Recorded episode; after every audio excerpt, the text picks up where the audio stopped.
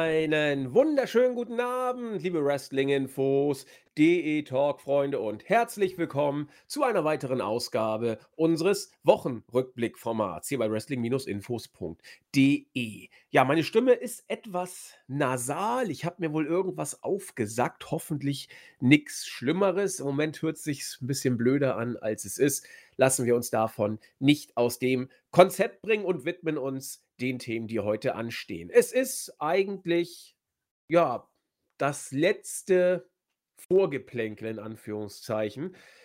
Über die Weeklies gibt es, finde ich, nicht allzu viel zu sagen. Wir werden da gleichwohl noch drauf eingehen in der heutigen Show. Ist ja logisch, denn diese heutige Podcast-Aufnahme steht im Zeichen des SummerSlams. Wir werden auch ein bisschen über NXT sprechen, das NXT Takeover. Und vielleicht, wobei da müssten wir uns eigentlich zurückhalten, haben auch mehr als genug drüber gesprochen, kann man noch ein paar Worte über CM Punk verlieren, der ja von vielen am Freitag bei AEW erwartet wird, bei Rampage. Man ist in Chicago, hat das Ding komplett ausverkauft, wie das nicht anders zu erwarten war.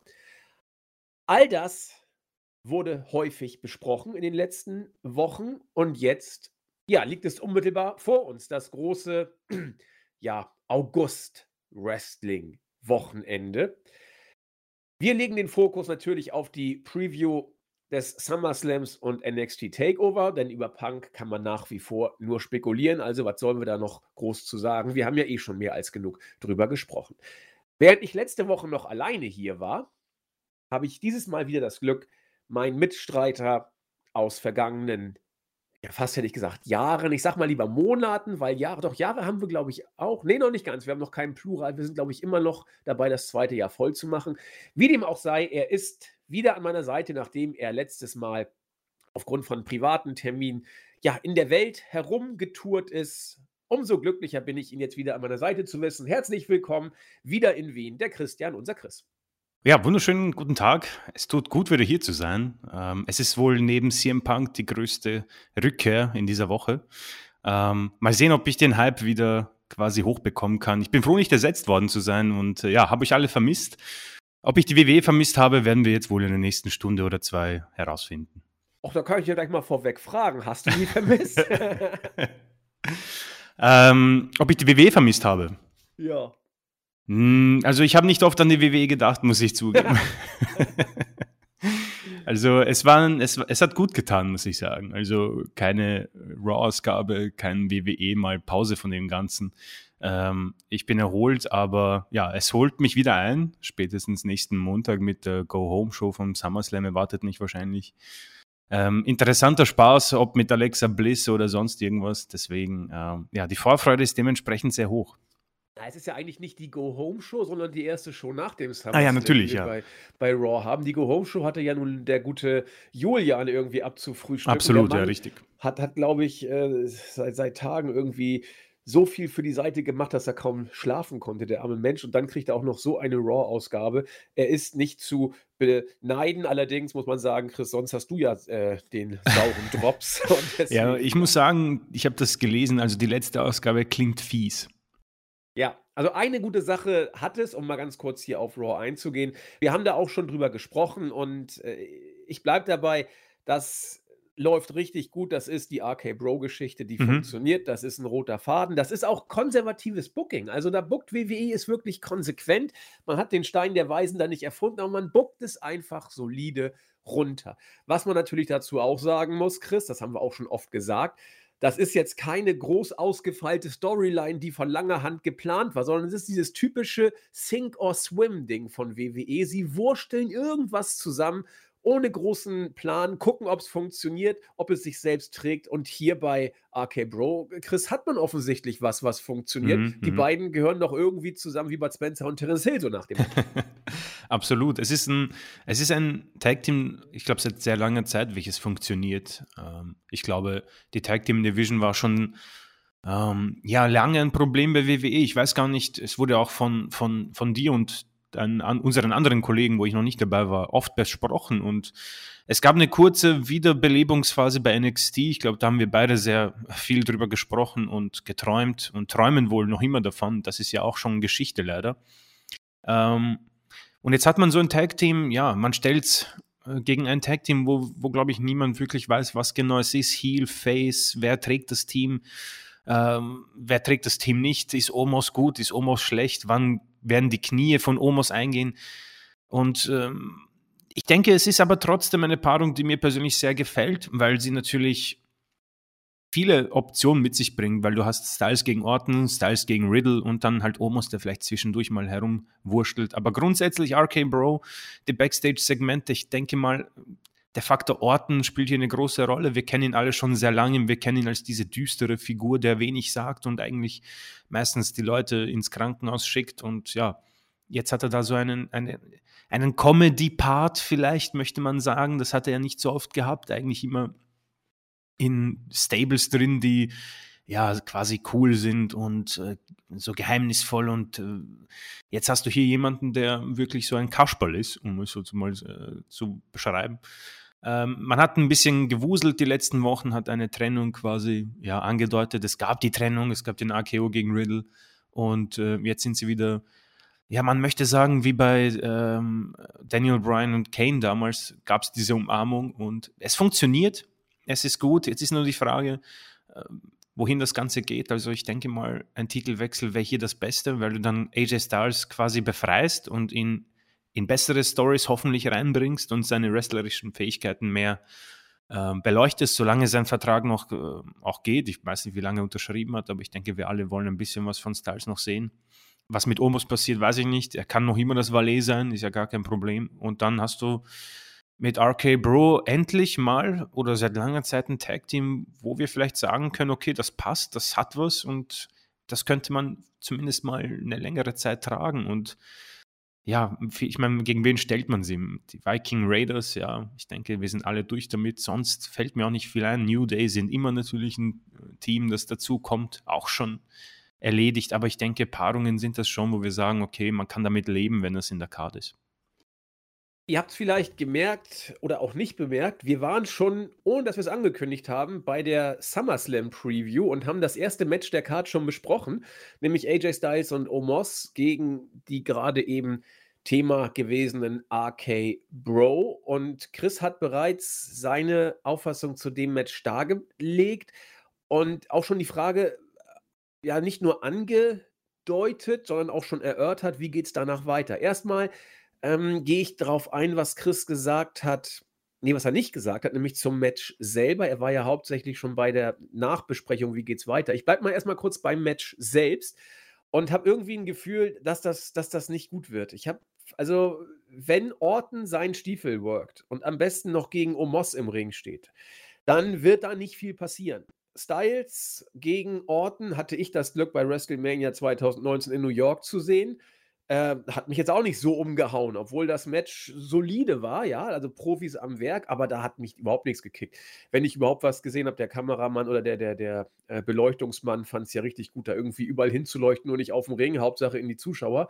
Da gibt es auch, wenn ihr euch das Match nochmal anguckt, da kommen einige Szenen, wo äh, Publikumsreaktionen wahrnehmbar sind, obwohl überhaupt nichts im Ring passiert, wo auch Orten und Styles erstmal gucken, was da los war. Das waren die Fanreaktionen auf die merkwürdigen Beleuchtungsaktionen. Aber das Match, wenn ich denn was gesehen habe, hat äh, weder mich noch irgendwen da in der Arena groß interessiert, äh, sodass vielleicht, wenn überhaupt, hier über Comedy-Segmente irgendwas gehen muss mit, mit Riddle und Orton, sodass ich so gerne nicht das Tag-Team Arcade Bro habe. Wrestlerisch nicht allzu viel von dieser Kiste erwarte. Das Match wird über Storytelling kommen müssen, glaube ich. Äh, und über die Szenen, wo Styles im Ring ist. Wrestlerisch am meisten erwarte ich mir noch von der ähm, In-Ring-Situation von Styles gegen Riddle. Ich glaube, da könnte durchaus was kommen. Styles kann aus jedem was rausholen, aber Orton ist mir, wie gesagt, ich weiß nicht. Hm, ja, mal gucken. Also ich erwarte jetzt nicht allzu viel. Wenn ich jetzt über Match-Ansetzungen rede, ich könnte mir sogar gut vorstellen, dass das der Opener ist. Ich würde sogar, mhm. als, würd sogar als Opener bringen, ehrlich gesagt, weil du die Fans dann schon relativ heiß hast. Denn Styles ist eh immer over. RK Bro sind so over wie, ja, wie nichts bei Raw, muss man deutlich so sagen. Äh, deswegen, eigentlich musst du das Match als erstes bringen. Wenn du dann einen Titelwechsel hast, dann hast du die Fans doch schon happy und alles ist gut, oder? Ich denke auch, es, wenn ich mir jetzt die anderen Matches so schnell mal durch, im Durchlauf anschaue, das macht am absolut am meisten Sinn. Du hast, ähm, denke mal, absolute Fanlieblinge, um es ein bisschen in Anführungszeichen zu setzen. Und du könntest auch dadurch, dass es ein Opener ist, ähm, es ein bisschen kaschieren, wenn Orton und Omos im Ring sind, weil die Fans vielleicht am Anfang auch wohlwolliger sind und sich denken, ja, geil, SummerSlam, ich bin da. Und man muss es ja nicht ausschlachten, es reicht ja wenn man irgendwie so eine ominöse kurze Stare-Down-Phase hat zwischen den beiden, dass man mal sieht, dass ein Orten, der keine Ahnung, wie groß er ist, 1,97, auch klein wirken kann gegen Omos. Ich denke, das ist dann dieses Visual, wo man sagt, okay, das sieht ganz cool aus und dann lässt du wieder äh, Styles und Riddle das Ganze machen. Also das wäre natürlich das Beste, wenn man sagt, okay, die machen das Wrestlerische und dann gibt es einen Hottag zu Orten irgendwie oder was auch immer und wir haben ein relativ schnelles Match. Also die einzige Hoffnung, die ich habe, wir haben, glaube ich, zehn Matches auf der Card, dass man hier vielleicht nicht so viel Zeit verschwendet, nachdem man, glaube ich, anderen Matches so die 20 Minuten geben möchte und es dadurch dann nicht zu solchen ähm, langen Sequenzen mit Omos und ähm, Randy Orton kommt. Ich denke dennoch, dass es, wie du schon gesagt hast, das Storytelling hier sehr, sehr nett sein kann, weil ähm, Styles und Omos das Tag-Team an sich, ich meine, oh, Styles war sich nicht zu schade, auch mal den, den, den Dovi zu spielen in, in sämtlichen Fäden. Vielleicht wird man da was irgendwie einbauen. Und wie gesagt, der Titelwechsel, den ich hier befürworten, also ich, ich, ich hoffe, es gibt einen Titelwechsel, weil mir dieses Tag-Team mit Styles und Omos nichts, nichts bringt. Ich habe alles gesehen, was ich sehen, naja, nicht unbedingt sehen wollte, aber was man vielleicht sich ähm, erwartet hat, nicht erwartet hat. Omos ist das, was er ist. Ich denke, ich, das, das ist wohl das Maximum, was man herausholen kann. Und Styles ist eben jener, der für mich hier in Ketten ist. Und ich persönlich denke, dass, die, dass unsere Zeit mit Styles, um jetzt so zu denken, wrestlerisch, ähm, im, im, Oktober, November seiner Karriere ist und ich leider die Zeit nicht unbedingt in einem Tag Team mit ihm verschwendet äh, sehen möchte. Kann ich sehr gut nachvollziehen. Andererseits, wenn ich mir das Tech-Team Styles und Omos angucke, muss ich gestehen, dass ich dagegen auch nicht viel habe. Denn du bookst sie eigentlich gut. Also Styles und ja. Omos werden stark dargestellt. Das ist eine Interaktion, die funktioniert. Styles zieht, sag ich mal, alles an Aufmerksamkeit auf sich, macht da den Hampelmann, workt Großteile der Matches, redet viel, so übermütiger Angeber. Omos steht im Hintergrund und sieht böse aus. Und, und gewinnt seine Einzelmatches. Gewinnt seine Einzelmatches, ist also so auf dieser Giant Gonzalez Earthquake-Ebene. Ihr kennt das, wenn man die großen Monster eben stark dargestellt hat. Ähm, ich komme damit klar, weil man es konsequent buckt und äh, auch keine Rausreißer hast. Du lässt nicht irgendwie Omos gegen Kofi verlieren oder irgend so ein Schwachsinn. Mhm. Du ziehst es konsequent durch. Und natürlich, Styles ist als Singles-Wrestler dann ein Stück weit verbrannt in diesem Tag-Team, aber ich glaube, er hat damit auch gar keine großen Probleme, stimmt, denn wie du stimmt. sagtest, er ist im Spätherbst seiner Karriere angelangt. Der müsste auch, ja, der müsste 44 mittlerweile sein. Ich muss gleich nochmal nachgucken. Das kann ich auch schnell machen. 44 äh, oder 43. Ich glaube, er ist 78 geboren. 44, weiß, ja, genau. Ja, doch, nee, ja. 77, ne? 77, genau. am 2. Juni, also. Genau. Also der hat, ist jetzt auch, äh, gut, er, er ist fit, ne? Also aber ich glaube, er ist gar nicht so böse, dass er jetzt mit Omos äh, Tag Team Matches workt. Und diese beiden Tag Team Matches haben funktioniert, weil man sie richtig einsetzt. Und ich würde hier gerne den Titelwechsel tatsächlich auch sehen, aber ich wäre auch jetzt nicht total erbost, wenn es jetzt noch nicht klappen würde, weil du da eben zwei gute Tag-Teams hast. Ich hätte auch gar kein Problem, wenn äh, Randy Orton gefühlt in jedem Match Riddle den AKO verpasst. So als Geste von Herzen, so nach dem Motto. Und Riddle wird sich immer wieder darüber freuen, so nach dem Motto, ja, er hat mich noch lieb, weil er mir den AKO verpasst, was weiß ich. Da kannst du ja eine Menge Geschichten draus erzählen. Bin ich mal gespannt, ähm, wie man Storytelling-mäßig macht, denn ich glaube, wie du ja auch angemerkt hast, das Storytelling wird hier ein relativ relevanter Faktor in diesem Match werden. Wie es danach weitergeht, hängt davon ab, wie dieses Match ausgeht. Wenn Styles und Omos gewinnen, wird es ziemlich sicher nochmal ein Match zwischen den beiden geben, wo dann RK Bro vielleicht später den Titel holen. Wenn Styles und Omos verlieren, wird es vielleicht ein Rematch geben. Auf sich glaube ich, dass RK Bro einen Titelrun bekommt, der nicht allzu lange sein wird. Es wird dann irgendwann zum Split kommen und dann wird der gepusht, der vielleicht noch over ist. Vielleicht verfällt auch alles, aber die Karten werden dann neu gemischt nach einem Split, der wie so oft random und ohne Konzept erfolgen wird. Und dann schauen wir mal weiter, was passiert. Also, ich, ich, also der Split ist, dieses Tag-Team RK Bro ist doch gemacht, um auseinanderzufallen, oder? Definitiv. Also mir kommt es halt so vor, als wäre ist, ich habe keine Ahnung, aber wenn ich raten müsste, ist es ein Tag Team, das Vince nicht unbedingt sehen möchte.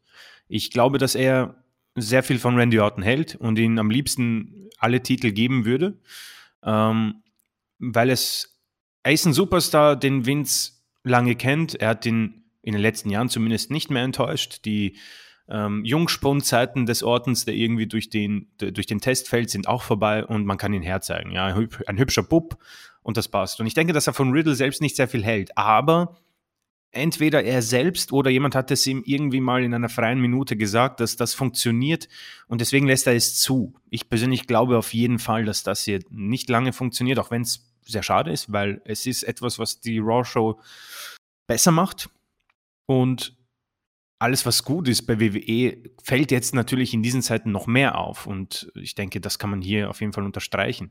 Was ich persönlich mich selbst frage, es ist klar, dass Orton definitiv mal wieder in die Championship-Region kommt. Das ist einfach Randy Orton. Ob man das gut findet oder nicht, ich denke, wir beide sind da wohl eher nicht sehr begeistert, wenn Orton im Main Event ist, aber ich denke, man muss damit leben, dass das wieder passieren wird. Ich persönlich frage mich aber, was mit Riddle passieren wird in Zukunft. Es ist für mich nach Money in the Bank deutlich gewesen, dass man nicht wirklich an ihn glaubt, weil wenn es einen Moment gab, ihn vielleicht aufzubauen für irgendwas, war es Money in the Bank, ihm den Koffer zu geben, weil er, er ist so over wie noch nie, hätte ich gesagt. Ob das noch besser wird, bezweifle ich, weil ich mich irgendwie an Elias erinnere, Keith Lee und so weiter. Und es ist für mich vielleicht eindeutig, dass man hier vielleicht gesagt hat, okay, nee, kein Koffer, weil er ist es nicht. Ich persönlich weiß nicht, ob ich es mir vorstellen kann. Ich, ich finde ihn ganz gut, er ist vielleicht nicht unbedingt comedy-mäßig das, was ich als lustig empfinde. Da finde ich Baron Corbin im Moment besser. Ähm, aber ich kann mir vorstellen, wenn er irgendwann vielleicht mal in einem Titelmatch steht, weil er für mich charismatisch doch auffällt. Ob ich glaube, dass WWE das macht? Nein. Ich glaube, dass er irgendwann definitiv in, in die Midcard verschwinden wird, bis, bis er dann irgendwann auch auf der Card fehlt, wie zum Beispiel ein Finn Balor. Ich denke, die beiden sind ganz gut zu vergleichen. Ähm, auch wenn Finn, glaube ich, mal für mehr bestimmt war und die Verletzung dann für anderes, beziehungsweise den Zustand, den wir jetzt haben, ähm, vorangetrieben hat. Aber ich denke, die beiden kann man in, wirklich in einen Topf stecken, wo man sagt, ja, okay, das ist etwas, mit was man arbeiten könnte. Beide haben etwas, aber Backstage will man es nicht, beziehungsweise bei Finn Balor ist es einfach jetzt zu spät und bei Riddle, ich meine, ich weiß nicht, wer das gesagt hat, äh, Olli oder je nachdem, er ist vielleicht privaten Psychopath und vielleicht schwierig, einfach mit ihm umzugehen. Deswegen sind das so Umstände, die es vielleicht unmöglich machen für Riddle, den nächsten Schritt zu machen. Deswegen, das sind so für mich definitiv Sachen, wo ich sage, RK Bro ähm, wird für den Zeitraum gut sein, aber es wird für nichts und niemanden was bringen, weil Riddle nicht gepusht wird und Orton einfach Orton ist. Für Orton, Orton kann die nächsten 200 Matches verlieren, er bleibt Randy Orton. Das ist richtig. Ich überlege gerade, was du über die Personalie Riddle gesagt hast. Über Orton muss man, glaube ich, nicht viel sagen. Ja, ich Der denke. ist eben Orton, wie du richtig gesagt hast. Riddle, ich, ich habe kurz einen Gedanken gehabt, den ich auch sofort verworfen habe. Pardon, weil ich versucht habe, oder ich habe ich, ich es nicht versucht, der Gedanke kam von selbst. Es war so ein kleines bisschen ähm, eine Parallele und auch indem ich sage, muss ich sofort schon wieder revidieren oder einschränken zu Daniel Bryan. Das passt natürlich nicht in ganz vieler Hinsicht nicht. Aber Matt Riddle, wie du sehr schön gesagt hast, gilt ja als jemand, der bei Vince McMahon nicht die allerbesten Karten zu haben scheint. Es ist nicht der Typ, den Vince toll findet. Er ist weder groß noch ist er irgendwie klein, dass man sich über ihn lustig machen könnte oder irgendwas. Es ist ein Mensch, mit dem Vince, wenn man ihn ihm zeigen würde, erstmal sagen würde, keine Ahnung, was, was soll ich damit, so nach dem Motto. Allerdings hat Riddle, so wirkt es auf mich als Außenstehender, sich selber im Main-Roster gehalten im Produkt. Er hat diverse ähm, ja, äh, Rückschläge oder Tod-Booking-Aktionen hinnehmen müssen. Er wurde auch schon mal weggebuckt, er war auch schon mal aus den Shows. Aber er ist, jetzt nehme ich wieder so ein englisches Wort, unique. Er hat da irgendwas, was so ein kleines bisschen aus diesem doch relativ belanglosen Raw-Roster raussticht. Und ich glaube, er hat sich ein Stück weit damit eine gewisse Fanbase oder ein, ein Reaktionsmomentum bei der Crowd rausgeholt. Er hat seine Fans, er bekommt seine Reaktion und durch diese Fehde mit Orten konnte er seinen dicht geknarzten, merkwürdig psychomäßigen Charakter noch ein bisschen weiter profilieren und dran rumtüdeln, sodass ich glaube, dass man ihn kaum kaputt, kaputt gebuckt kriegt, also komplett kaputt gebuckt mhm. kriegt zum jetzigen Zeitpunkt. Deswegen die Parallele zu Brian, der auch nicht kaputt zu bucken war. Das ist das Einzige, wo ich die beiden Parallelen hier auch ziehen möchte. Und wie es weitergeht, da bin ich gespannt, ob man ihn wirklich in ein Titelmatch bucken würde, jenseits des US-Titles, den er ja schon mal hatte, sondern wirklich äh, Heavyweight Championship-mäßig. Das weiß ich nicht. Das muss man mal abwarten. Man kann bei WWE nichts ausschließen. Ich glaube eher nicht. Aber das ist davon abhängig, was die Fans noch aus ihm machen. Und wenn er weiter so over ist und dieses RK Bro-Ding zu seinen Gunsten umsetzen kann, egal was man mit ihm macht, dass er da irgendwas draus bastelt, glaube ich, dass er sich zumindest in den Shows halten wird. Erstmal, bis er, wie es ja so häufig war, sich selbst im Weg steht und irgendeinen Scheiß baut und dann ja vielleicht hochkantig rausfliegt. Das muss man bei ihm ja auch immer auf der Rechnung haben. Aber im Moment wirkt Riddle für mich äh, auf einem Peak, auf einem Höhepunkt. Er ist der Star von Raw mit Orton zusammen. Die beiden bedingen sich sehr gut und ergänzen sich sehr gut. Wie es danach weitergeht, weiß ich nicht, aber wenn er etwas von dem Momentum retten kann, das er jetzt hat, wird er auch künftig eine gewisse Rolle spielen. Das glaube ich schon. Es sei denn, er steht sich wieder selbst im Weg, wie gesagt. Also schauen wir mal. Gut. Ihr seht, wir haben doch sehr lange oder relativ lange am ersten Match rumgedoktort, was natürlich ein Stück weit äh, bemerkenswert ist, weil wir haben ja zehn Matches auf der Karte. Ich bin mal, ich bin mal gespannt, ob wir sie alle in in der Main-Show sehen. Ich hoffe ehrlich gesagt nicht. Denn jetzt wird es, wie hast du es gesagt, ein bisschen zart? Oder äh. wie heißt das Wort? Zart? Äh, ich, zach. Wenn, zach. Ach so, wenn zach, Szene, ja. zach. Denn jetzt kommt wirklich ziemlich viel Kram, das im Leben nicht auf die Karte gehört. Ja. Da geht's los mit Eva Marie gegen Alexa Bliss, wobei Doudrop nach jetzigem Stand natürlich wieder mit Eva Marie äh, mitkommt. Das äh, große Singles-Match also das, also erwartet da bitte kein Wrestling-Match, liebe Leute. das, das wird doch irgend so ein Firlefanz mit irgendwelchen Blicken. Dann macht Eva Marie das, was Alexa macht. Doudrop wird was ich was machen. Ähm, äh, ich weiß gar nicht, was ich dazu sagen soll. Also Autounfall wird es nicht mal, weil es kein Wrestling-Match ja. wird. Es wird, es wird irg irgendeine Schrottkiste. Ich weiß nicht. Also wenn ich dieses Match sehe, dann, dann wünsche ich mich wieder äh, weit weg von hier. ähm, ich weiß nicht, dass man so lange festhält an, an sowas. Ich, ich kann nicht wirklich sagen, hm, nach was man solche Sachen misst. Alexa Bliss, ob sie jetzt äh, genug Merchandise verkauft, ob es diese Lilly-Puppen zum Kaufen gibt, keine Ahnung. Ähm, ich habe es oft gesagt, Eva Marie hat wohl das, was Vince McMahon sehr gut findet. Man kann sie herzeigen. Sie, sie sieht gut aus, sie, sie hat eine Basis bei Social Media sich aufgebaut und das ist etwas, was man wohl sehr gut findet bei WWE. Aber bei aller Liebe, ich weiß nicht, ich, mir fällt niemand an, ein, der schlechter ist im Ring als Eva Marie im Moment in diesem Roster, keine Ahnung. Aber vielmehr, was mich stört, ist diese Sache, dass man wirklich, und das ist bei WWE im Moment der Fall, das, darüber reden wir, glaube ich, die letzten Monate, Jahre schon, äh, auch, ähm, ich denke, viele, die hier zuhören, man, man verkauft uns für blöd und ich, ich, ich halte diese Story nicht mehr aus. In der Thunderdome-Ära habe ich mir gedacht, ja gut, weißt du was, sollen sie damit ein bisschen herumspielen? aber dass man das weiterhin macht mit dieser Puppe, ist für mich unfassbar. Ich kann das nicht glauben.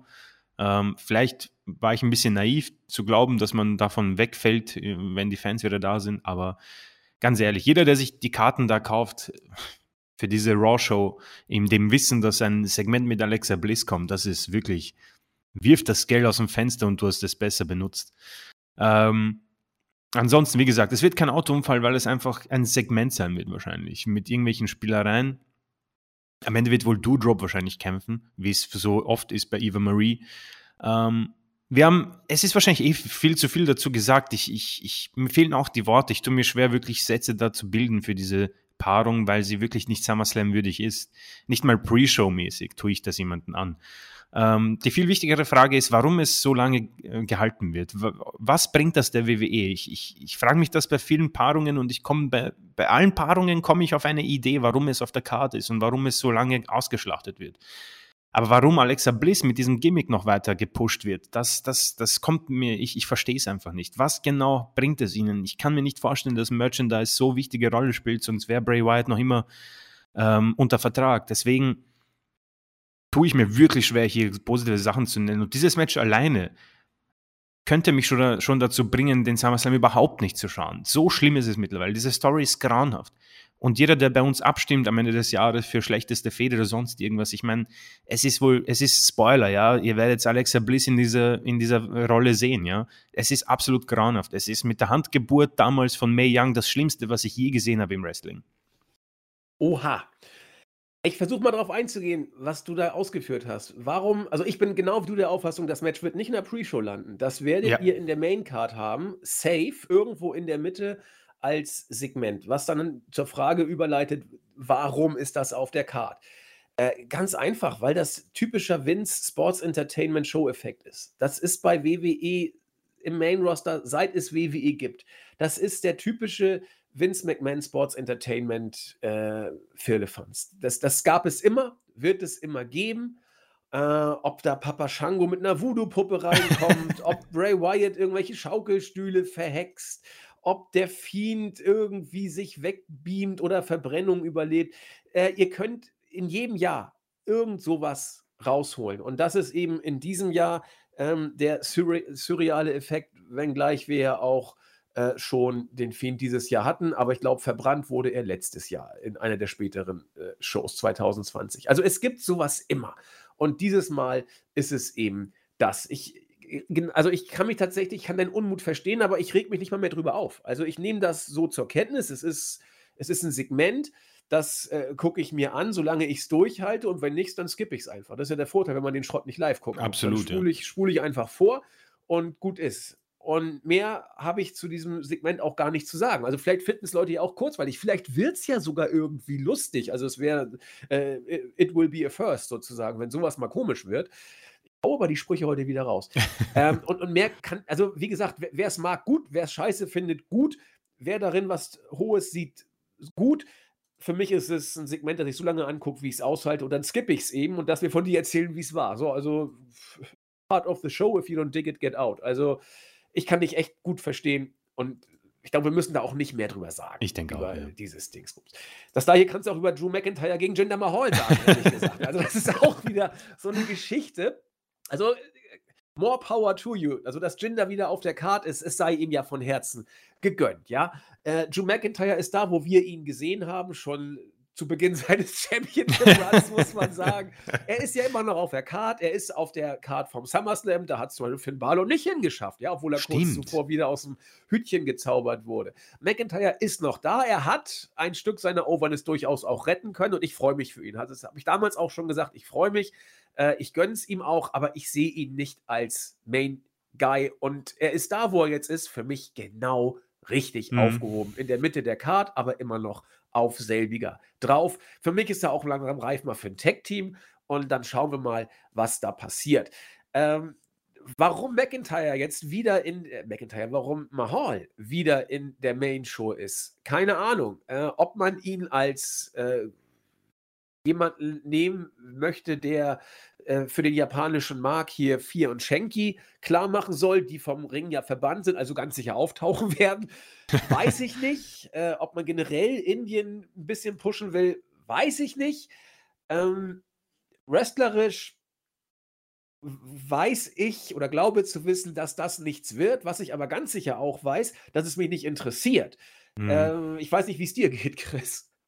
Nee, ich muss sagen, top zusammengefasst. Es ist, es ist dennoch interessant und sehr spannend zu sehen, irgendwie, dass wir hier nicht umsonst quasi ins Mikrofon sprechen und wir beide, und ich, ich, ich meine, ich nehme uns da jetzt nicht raus, ich sage jetzt nicht, dass wir die größten Wrestling-Experten aller Zeiten sind, das haben viele wahrscheinlich vorher gesehen, aber McIntyre, es gibt ja hier bei Wikipedia äh, diese schöne Aufreihung der Matches und sie sind hier bei acht und das ist genau richtig für mich, ja. Es ist genau wirklich diese richtige äh, Reihenfolge da, irgendwo mitten im Nichts versunken. Beides ehemalige WWE-Champions, was sehr spannend ist. Übrigens, ähm, vielleicht sogar Pre-Show. Wenn ich ein Match in die ja. Pre-Show packe, dann wohl das. Ne? Genau, oder das, was als nächstes kommt, aber ja, dazu beide. kommen wir noch. Genau. Beide. Am besten beide, ja. ja. Ähm, McIntyre, und da bin ich wieder, ich werde jetzt nachplappern wieder. Also McIntyre, ich habe mich wirklich gefreut, weil er hat mega an sich gearbeitet. Ich habe mir, ich, ich, ich habe neulich irgendwie, was auch immer, bei Twitter laufen da immer diese Bilder herum, die Leute vergleichen. McIntyre 2.9 und McIntyre quasi 2.19. Irre, was der an sich gearbeitet hat. Ich gehe mal stark, ich, ich gehe mal davon aus, es ist naturell, keine Ahnung. Ich kenne mich da nicht so aus, aber irre, was der an seinem Body gemacht hat. Und er ist auch besser geworden im Ring und am Mikrofon. Das ist auf jeden Fall richtig. Und ich denke, oft gesagt, das Maximum wurde herausgeholt und ich werde auch hier mal WWE praisen, sorry, oder ihnen hier mal wirklich äh, auf die Schulter klopfen, um in Deutschen zu bleiben. Man hat, denke ich mal, tatsächlich alles richtig gemacht bei McIntyre, was man hätte richtig machen können. Das ist das Ergebnis. Ich denke, hier muss man einfach sagen, ist McIntyre nicht mit dem Charisma geboren worden, dass ihm ja den nächsten Schritt, ähm, um es so zu sagen, bringen würde. Zum Beispiel Edge, der auch auf der Karte ist. Ja, Edge ist irgendwie das Endprodukt von dem, was man mit McIntyre versucht hat. Nur, dass Edge das gewisse Etwas hatte. Vielleicht auch die besseren Stories oder die besseren Gegner, sei es drum. McIntyre war auch, glaube ich, mit sehr guten Gegnern ähm, unterwegs und das ist das Ergebnis. Wir haben ihn hier, er ist ein bisschen mehr over als sonst und ich denke, man kann ihn einsetzen. Mich würde es nicht wundern, wenn er irgendwann nicht mal mehr auf der Karte ist, weil niemanden würde er fehlen, glaube ich. Es gibt jetzt nicht ja. diese Hardcore McIntyre-Fans, die wegen ihm die Show kaufen. Ich glaube nicht, dass es wirklich viele Menschen geben würde, die sagen, hey Mann, McIntyre ist auf der Karte. Das ist der Grund jetzt, wo ich sage, dass die, die Karte ist gekauft. Das wird er nie sein. Ähm, nichtsdestotrotz ein super Worker, wahrscheinlich auch Backstage easy zu mit ihm zu verhandeln und das ist ein WWE-Guy und ich denke mal, wir werden ihn lange Zeit noch sehen in dieser Rolle. Super Idee mit dem Tag Team, am besten mit den Kollegen, der jetzt kommt, mit Seamus, ähm, Jinder Mahal. Ich denke, du hast es angesprochen, jetzt, ich meine, vorsichtig gesagt, sollte Corona in den nächsten Jahren weniger Rolle spielen in den Leben von uns und den Kontinenten, wird wohl Indien nochmal ein interessanter Faktor werden. Ich denke, mehr ist da nicht dahinter. Veer und Shanky, wie du gesagt hast, werden auf jeden Fall auftauchen. Potenzial gibt es zumindest bei Wir, falls ich die beiden nicht verwechsel. Ich habe ihn ein bisschen gesehen, das war okay, in Ordnung. Ähm, eine Fehde, die absolut tot ist und mich null interessiert, auch wie bei dir. Ich denke, das ist mit Eva Marie und Alexa Bliss das, was mich am wenigsten interessiert. Und das ist echt ein Armutszeugnis. Ja, also wenn dieses Match auf der Pre-Show ist, werde ich es nicht vermissen. Es ist, es kann wirklich mir komplett egal sein, wer es gewinnt, weil es beiden nichts bringt. Beide sind da an ihrem Maximum. Egal, du kannst jetzt Jinder Mahal die nächsten zehn Matches gewinnen lassen, es wird für mich nichts ändern. Genauso wie McIntyre. Wir haben es ja auch gesehen, McIntyre hat das Jahr dominiert. Er ist für mich McIntyre. Niemand, wo ich sage, wow, ich kann es kaum abwarten, dass er rauskommt bei Raw und eine Promo über Schottland äh, irgendwie zu Wort bringt. Und ich denke, das ist eben das Maximum bei solchen Menschen. Und ich denke, hier kann man WWE auch nichts äh, übel nehmen. Das ist das absolute Maximum bei beiden Superstars. Dass es auf die SummerSlam Matchcard schafft, ist okay, muss nicht sein, aber es ist absolut in Ordnung. Ich finde, also zwei Sachen wollte ich kurz aufgreifen. Einmal, was, was WWE mit McIntyre gemacht hat, das war so, wie es war, genau richtig. Würde ich genauso unterschreiben mit, mit vielleicht mit der Zusammenfassung, das war's, was drin war. Mhm. Und das war sogar eigentlich mehr als drin war, denke ich mal. Man hat ihn sehr, sehr hochgepusht, vielleicht etwas zu lange, aber wir hatten Corona, da wusste man eben nicht, wie sind die Reaktionen, wenn Fans da sind oder da wären. Äh, mehr war nicht drin. McIntyre wurde ans Limit gepusht, vielleicht darüber hinaus und passt. Was den Vergleich zu Edge angeht, da ist mir eben gerade nochmal so, so eine Formulierung durch den Kopf gegangen, die vielleicht passt. Edge ist ein Star und McIntyre ist ein Arbeiter. So würde ich es zusammenfassen. Mhm. Denn was sich McIntyre in den Indies erarbeitet hat, 2014 bis 2019 nach, oder 18, nach seinem Abgang von WWE, das war schon aller Ehren wert. Der hat da die Ochsentour gemacht, hat sich durchgekämpft, hat hart gearbeitet, hat sich körperlich unglaublich verbessert. Und äh, das ist ehrliche Arbeit. Und das, Anführungszeichen, ja immer so ein bisschen relativierend betrachtet. Ja, wir wollen ja nicht hier ins Lobhudeln kommen, so nach dem Motto. Aber das nötigt einem schon, also mir nötigt es Respekt ab, was der Junge gemacht hat. Und deswegen ist dieser Championship Run äh, aus arbeitstechnischer Sicht hoch verdient, finde ich. Er hat es sich hart erarbeitet und es ist auch ein verdienter Championship Run gewesen. Man hat, er hat es sich verdient, diese Chance zu bekommen. Er hat überhaupt nicht versagt, äh, aber wie wir eingangs schon sagten, hat sich wohl bestätigt, dass er es eben nicht ist. Er ist kein Edge. Und natürlich, Edge hat gute Storylines gekriegt, Edge wurde gepusht, aber Edge war auch jemand, der eine Show tragen konnte. Für Edge sind die Leute in die Halle gegangen seinerzeit, äh, weil sie diesen arroganten Opportunisten einfach sehen wollen, weil sie ihn ausbuhen wollten, weil sie ihn bejubeln wollten, weil er eben ein Star ist. Und das ist McIntyre in dieser Form nicht. Yo, Seamus gegen Priest. Tja, hätte ich es nicht nachgeguckt, wusste ich gar nicht, dass Seamus noch WWE äh, United States Champion ist mit seinem irischen äh, Kneipenschläger-Look oder was immer das da jetzt auch sein soll. Priest hat man sich auch wieder besonnen, dass es den da ja irgendwie doch noch gibt. Ja, Chris, äh, wird wohl ein solides Match, oder? Was soll ich sonst sagen? ja, ich denke, ich finde ich, ich glaube, man kann hier so einen kleinen Strich machen. Das ist so, das ist für mich so dieses lauwarme Wasser. Es ist nicht zu kalt, es ist nicht zu warm. Man kann damit, man kann darin ein bisschen liegen, ähm, bis die Haut schrumpelt und dann hast du eben Seamus gegen Damien Priest. Ich denke, besser, besser kann man sich beschreiben. Es ist ähm, hoffentlich mal die wie gesagt, Damien Priest wird nicht mehr der, der nächste neue Star werden. Wenn ich mich nicht irre, ist er über 40. Mal sehen, Damien Priest. Ja, müsste 39, 40 sein. 38, okay. 38. ähm, wie gesagt, äh, er, er, er, kommt über das Charisma. Er hat eine sehr spezielle Stimme, muss ich sagen. Das ist immer beeindruckend, wenn er eine Promo hält. In ringtechnisch mm, begeistert er mich jetzt nicht, um ehrlich zu sein. Äh, das Match mit Seamus wird in Ordnung. Äh, ich, es könnte halt eben dieser Effekt auftreten, dass die in eine Entweder ist es der Pre-Show, das ist wirklich so ein Pre-Show-Match, oder ja, sie. Da, gehört es hin, ohne Absolut, Frage, ja. absolut, ja. Oder sie gehen halt in der Main-Show unter, wo alle ein bisschen schon müde sind, beziehungsweise Erfrischungen holen oder auf die Toilette gehen und dann könnte es diesen Beachball-Effekt geben, wo, wo, wo die Leute sich eher andersweitig begnügen. Ähm, Priest hatte eine Pause, ich kann mich nicht erinnern, warum. Äh, das hat ja ein bisschen rausgebracht, um ehrlich zu sein. Seamus. Es ist ein toter Titel leider. Also, das bringt halt alles auch nichts. Es ist ziemlich wertlos. Und am Ende hoffe ich schon auf einen Titelwechsel, um zu sehen, wie weit Priest irgendwie da den Titel vielleicht besser macht oder der Titel ihn besser macht. Das sind, sind beide auf der gleichen Ebene. Und Seamus, wie gesagt vorhin, würde ich mir tatsächlich wünschen im Tag Team mit McIntyre. Ich denke, das wird wirklich gut passen. Und man ja. braucht ja Gegner für RK Bro.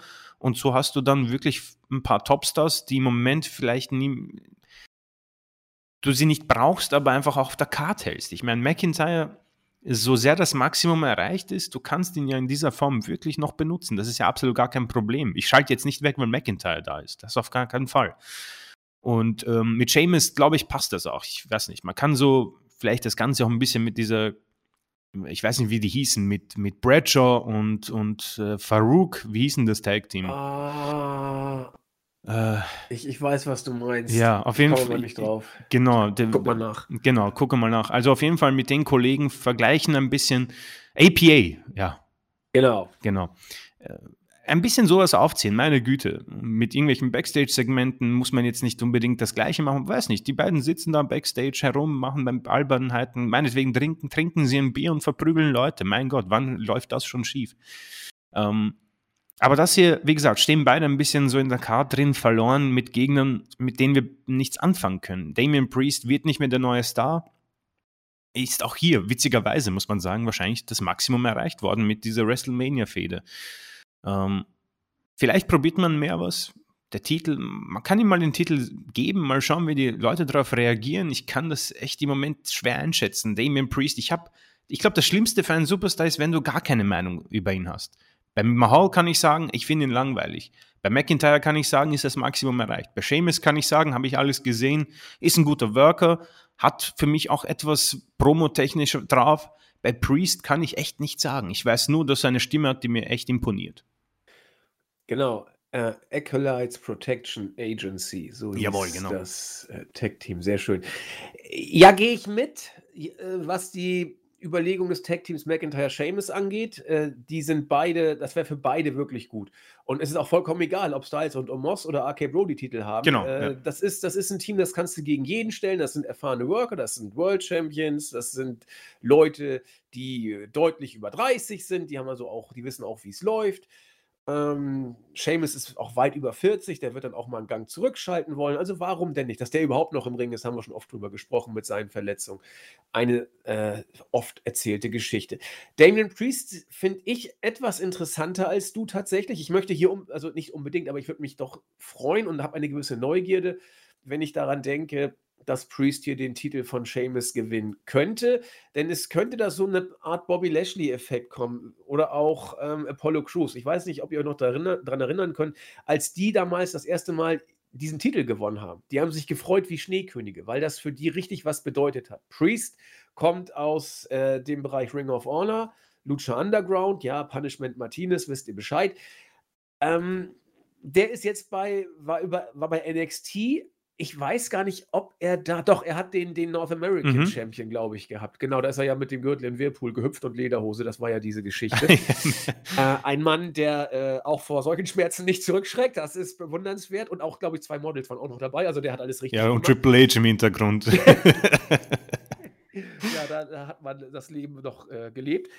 Also ich würde es gerne sehen, wenn man ihm den Titel gibt, weil man gespannt sein darf, wie die Fans darauf reagieren, was er draus macht. Ich halte immer noch bei ihm ein gewisses Charisma für gegeben. Also er hat mich bei NXT, auch sein In-Ring-Work finde ich in Ordnung. Er hat mich bei NXT, was das Charisma angeht, durchaus neugierig gemacht auf mehr. Und ich glaube, er ist einer von den NXT-Leuten, die im Main-Roster eine gewisse Relevanz äh, haben können, äh, weil er ist, weil er charismatisch ist und groß. Und das ist Mhm. etwas, was Vince gut findet.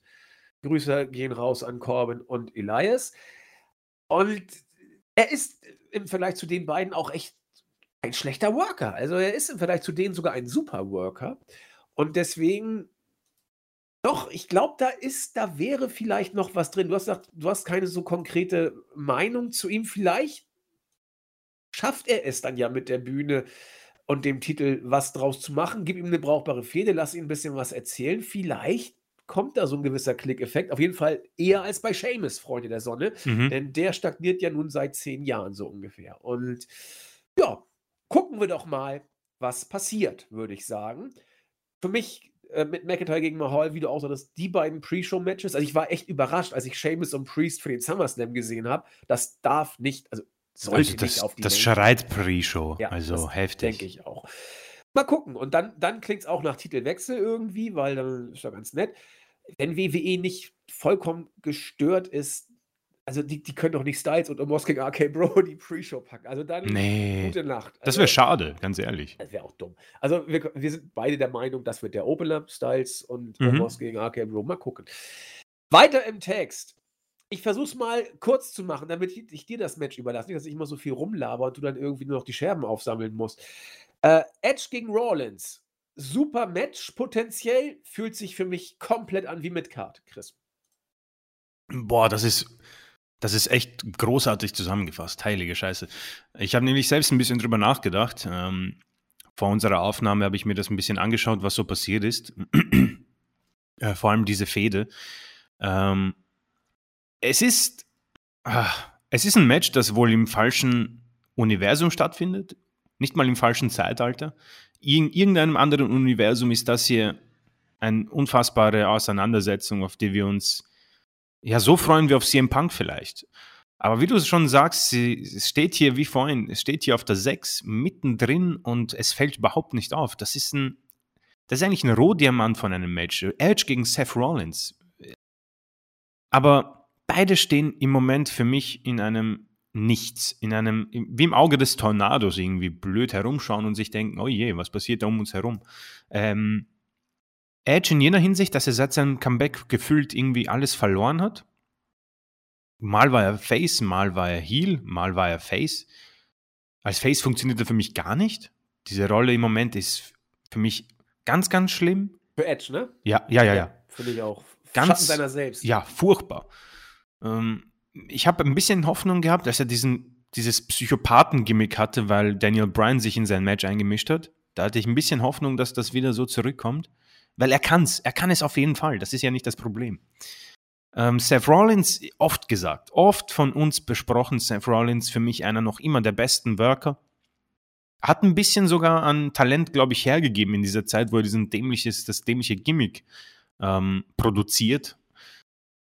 Und dann hast du eben diese Auseinandersetzung, wo beide im Moment nicht diese Star-Appeal haben, einfach. Edge mit, mitten auf der SummerSlam-Card, das war das letzte Mal im Jahr 2000 der Fall. Und Seth Rollins, wie gesagt, dem, man, man erstickt diesen Mann mit diesem Gimmick und ich frage mich, wie lange das noch gehen soll, weil es auch keinen, keinen Mehrwert mehr gibt. Damals noch mit Murphy kann man sagen, okay, er wollte sich vielleicht diese, diese ich weiß nicht, so wie die Straight Edge Society vielleicht aufbauen mit CM Punk damals, nur halt ähm, eine, einen Kult vielleicht aller Manson oder was auch immer. Und dann hat sich das zerschlagen und jetzt steht er da alleine, ändert seine Musik hin und wieder, kommt in bunten Anzügen an, hat natürlich Traummatches mit unserem lieben Cesaro, der mittlerweile auch nur noch beim YouTube-Channel zu sehen ist von Xavier Woods. Und ja, die Fehde ist schnell erzählt. Das ist eben dieses, dieses, diese Faulheit bei WWE, dass man sagt, ja, okay, die Fehde, die 0815-Fehde bei sowas ist, dass der jüngere Superstar sich darüber aufregt, dass der ältere wieder zurück ist. Okay, das haben wir bei Cena und Reigns genauso, ja. Und am Ende ist es echt irre, dass ich mich wirklich nicht so freue. Das hier wird ein super Match. Ich kann mir vorstellen, dass das vier Sterne bekommt, je nachdem, wie viel Zeit sie haben. Ja, locker. Und das wird ein super Wrestling-Match, ja. Und ich freue mich drauf und das passt auch aber es ist ein bisschen verschwendet. Ich kann es nicht wirklich beschreiben und ich möchte auch niemanden, also ich hoffe, ich, wir, wir tun jetzt niemanden ungut und man darf sich auf dieses Match freuen. Das ist absolut kein Verbrechen, ja. Ich denke nur, dass man hier sich im potenziellen Co-Main-Event ein bisschen versaut hat, weil SummerSlam lebt ja eigentlich von mehr als seinen zwei Top-Matches. Man hat diesen Co-Main-Event, glaube ich, immer, der nichts mit den Titeln zu tun hat. Und da hat man sich ein bisschen versaut, weil man Edge schlecht dargestellt hat, in den falschen Fäden, hat gegen Orton verloren, hat das erste Rumble-Match verloren, sofort, wo er so, so ultra heiß war, hat das Match gegen ähm, bei WrestleMania verloren.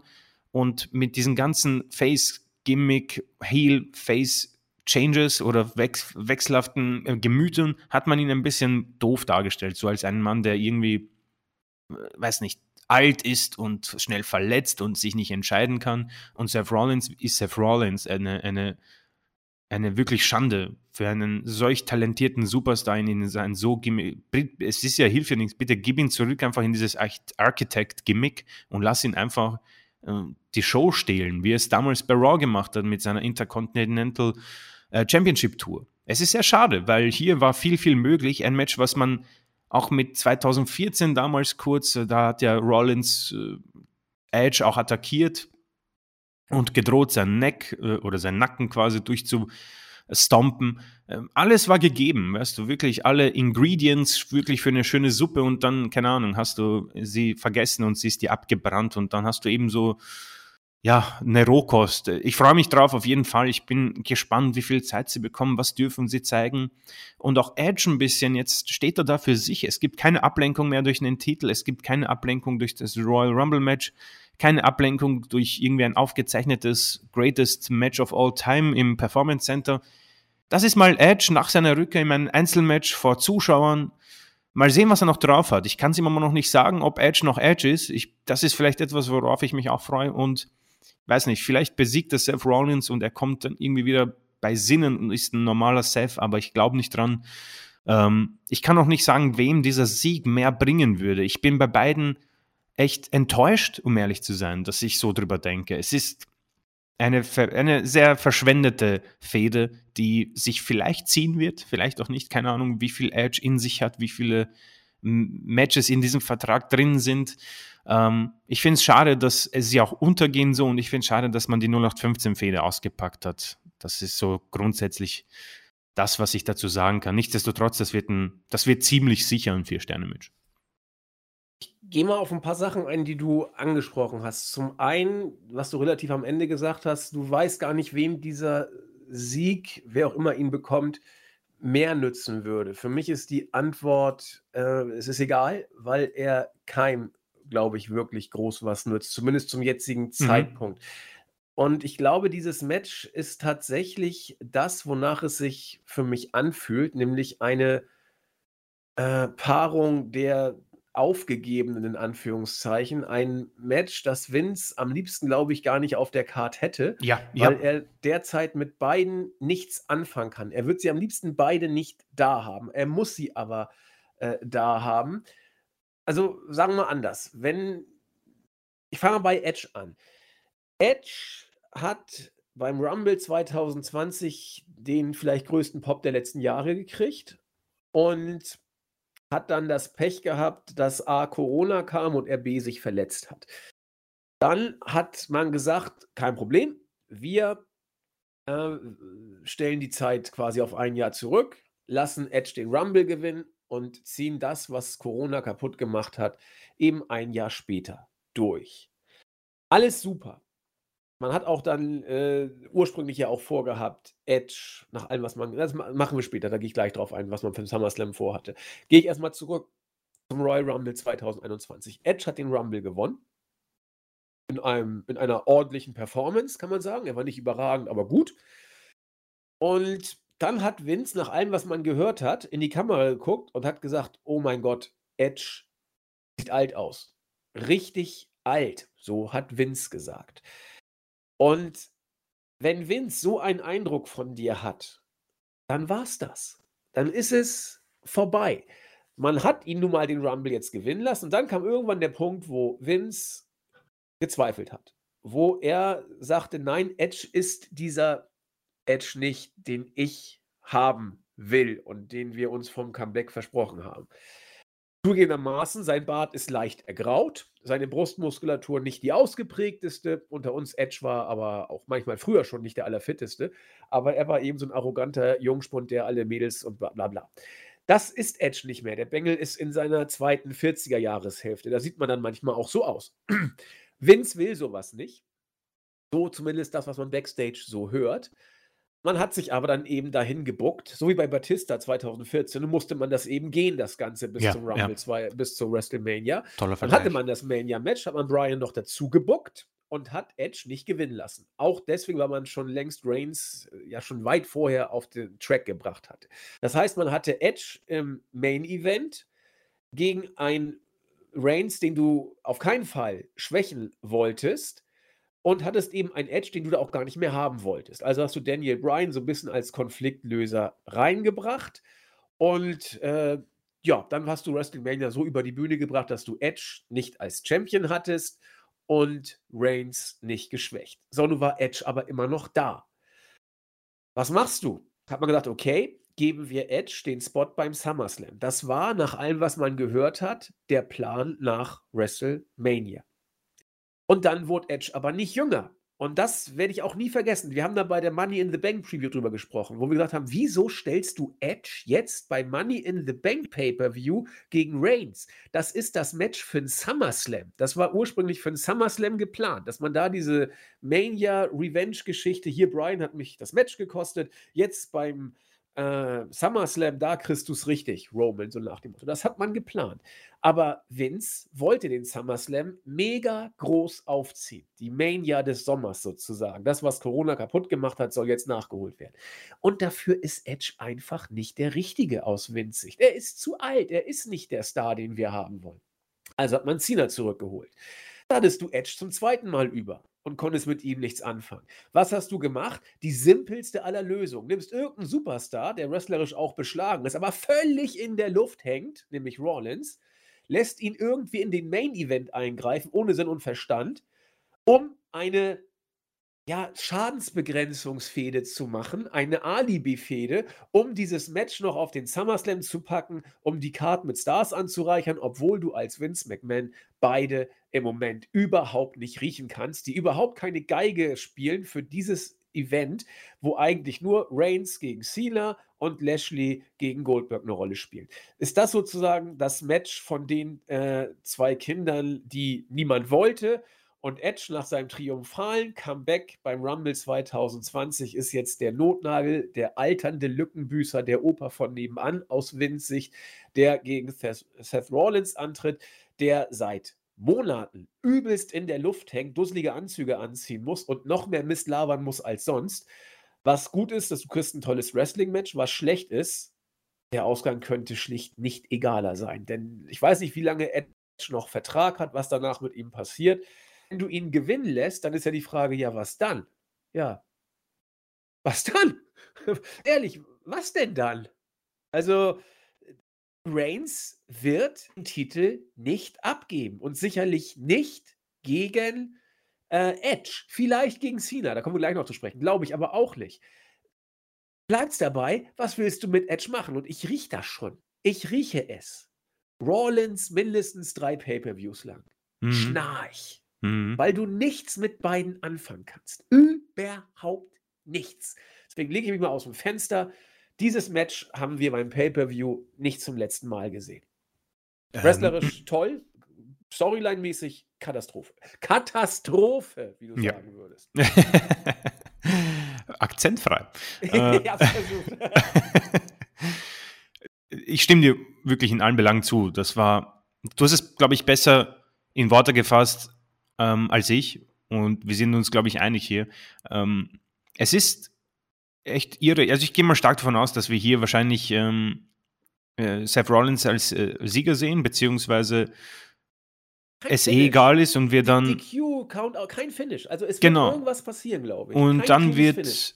Dann wird irgendwie, weiß nicht, Edge in seiner, in einer Promo, die er, die er ja kann, irgendwie so ein Last Man Standing Match vorschlagen oder sowas immer. Und das wird es dann geben. Ich, ich, weiß gar nicht, was auf uns wartet danach. Extreme Rules war das schon? Also, ich weiß nicht, ob es hier WWE Pay-Per-View-Kalender. Warte mal, ich gucke, ich gucke, ich gucke. Mhm. Nach dem SummerSlam kommt, kleinen Moment, nach dem Summer kommt Extreme Rules, ja. Ah, und, ja. Na, und zwar nach unserer Planung am 26.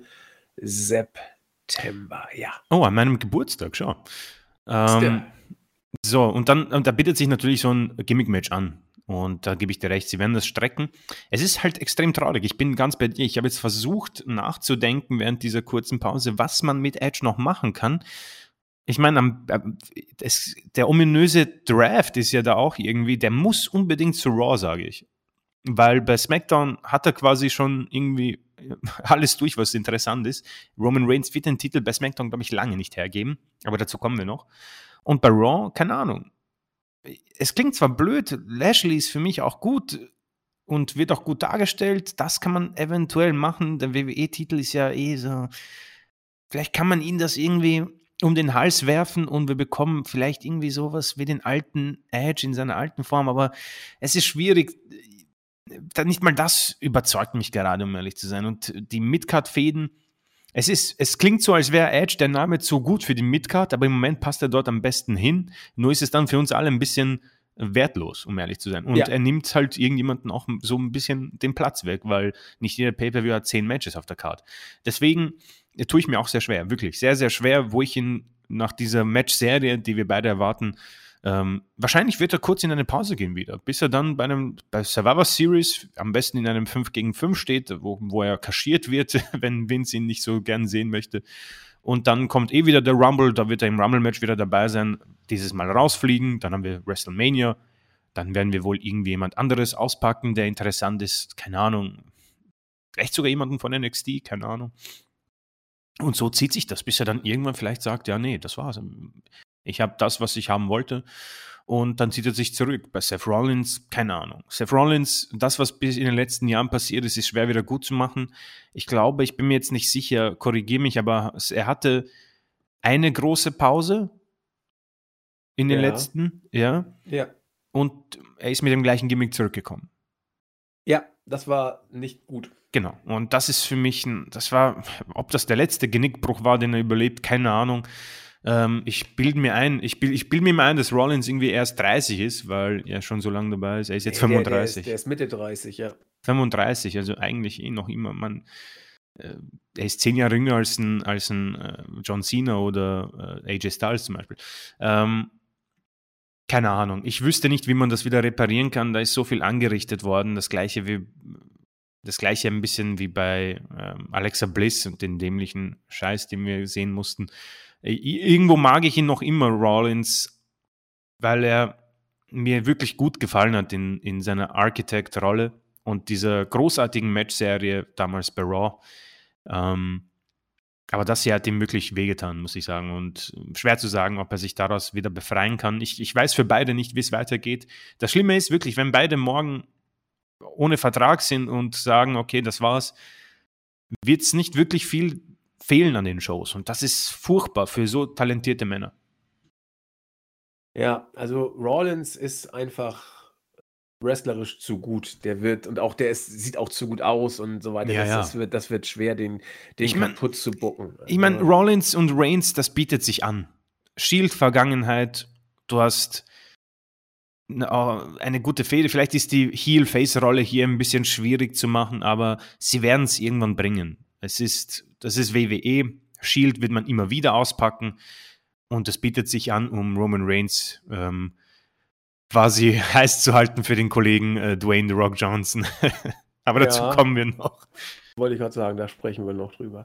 Ja, mal gucken. Also, äh, ich weiß nicht, ob Edge sich das so vorgestellt hat. Das ist alles eine Frage der Perspektive. Ne? Also, klar, er hat den Rumble gewonnen. Er stand bei WrestleMania im Main Event. Er hatte Titelmatches. Also, das ist jetzt nur kein Reinfall.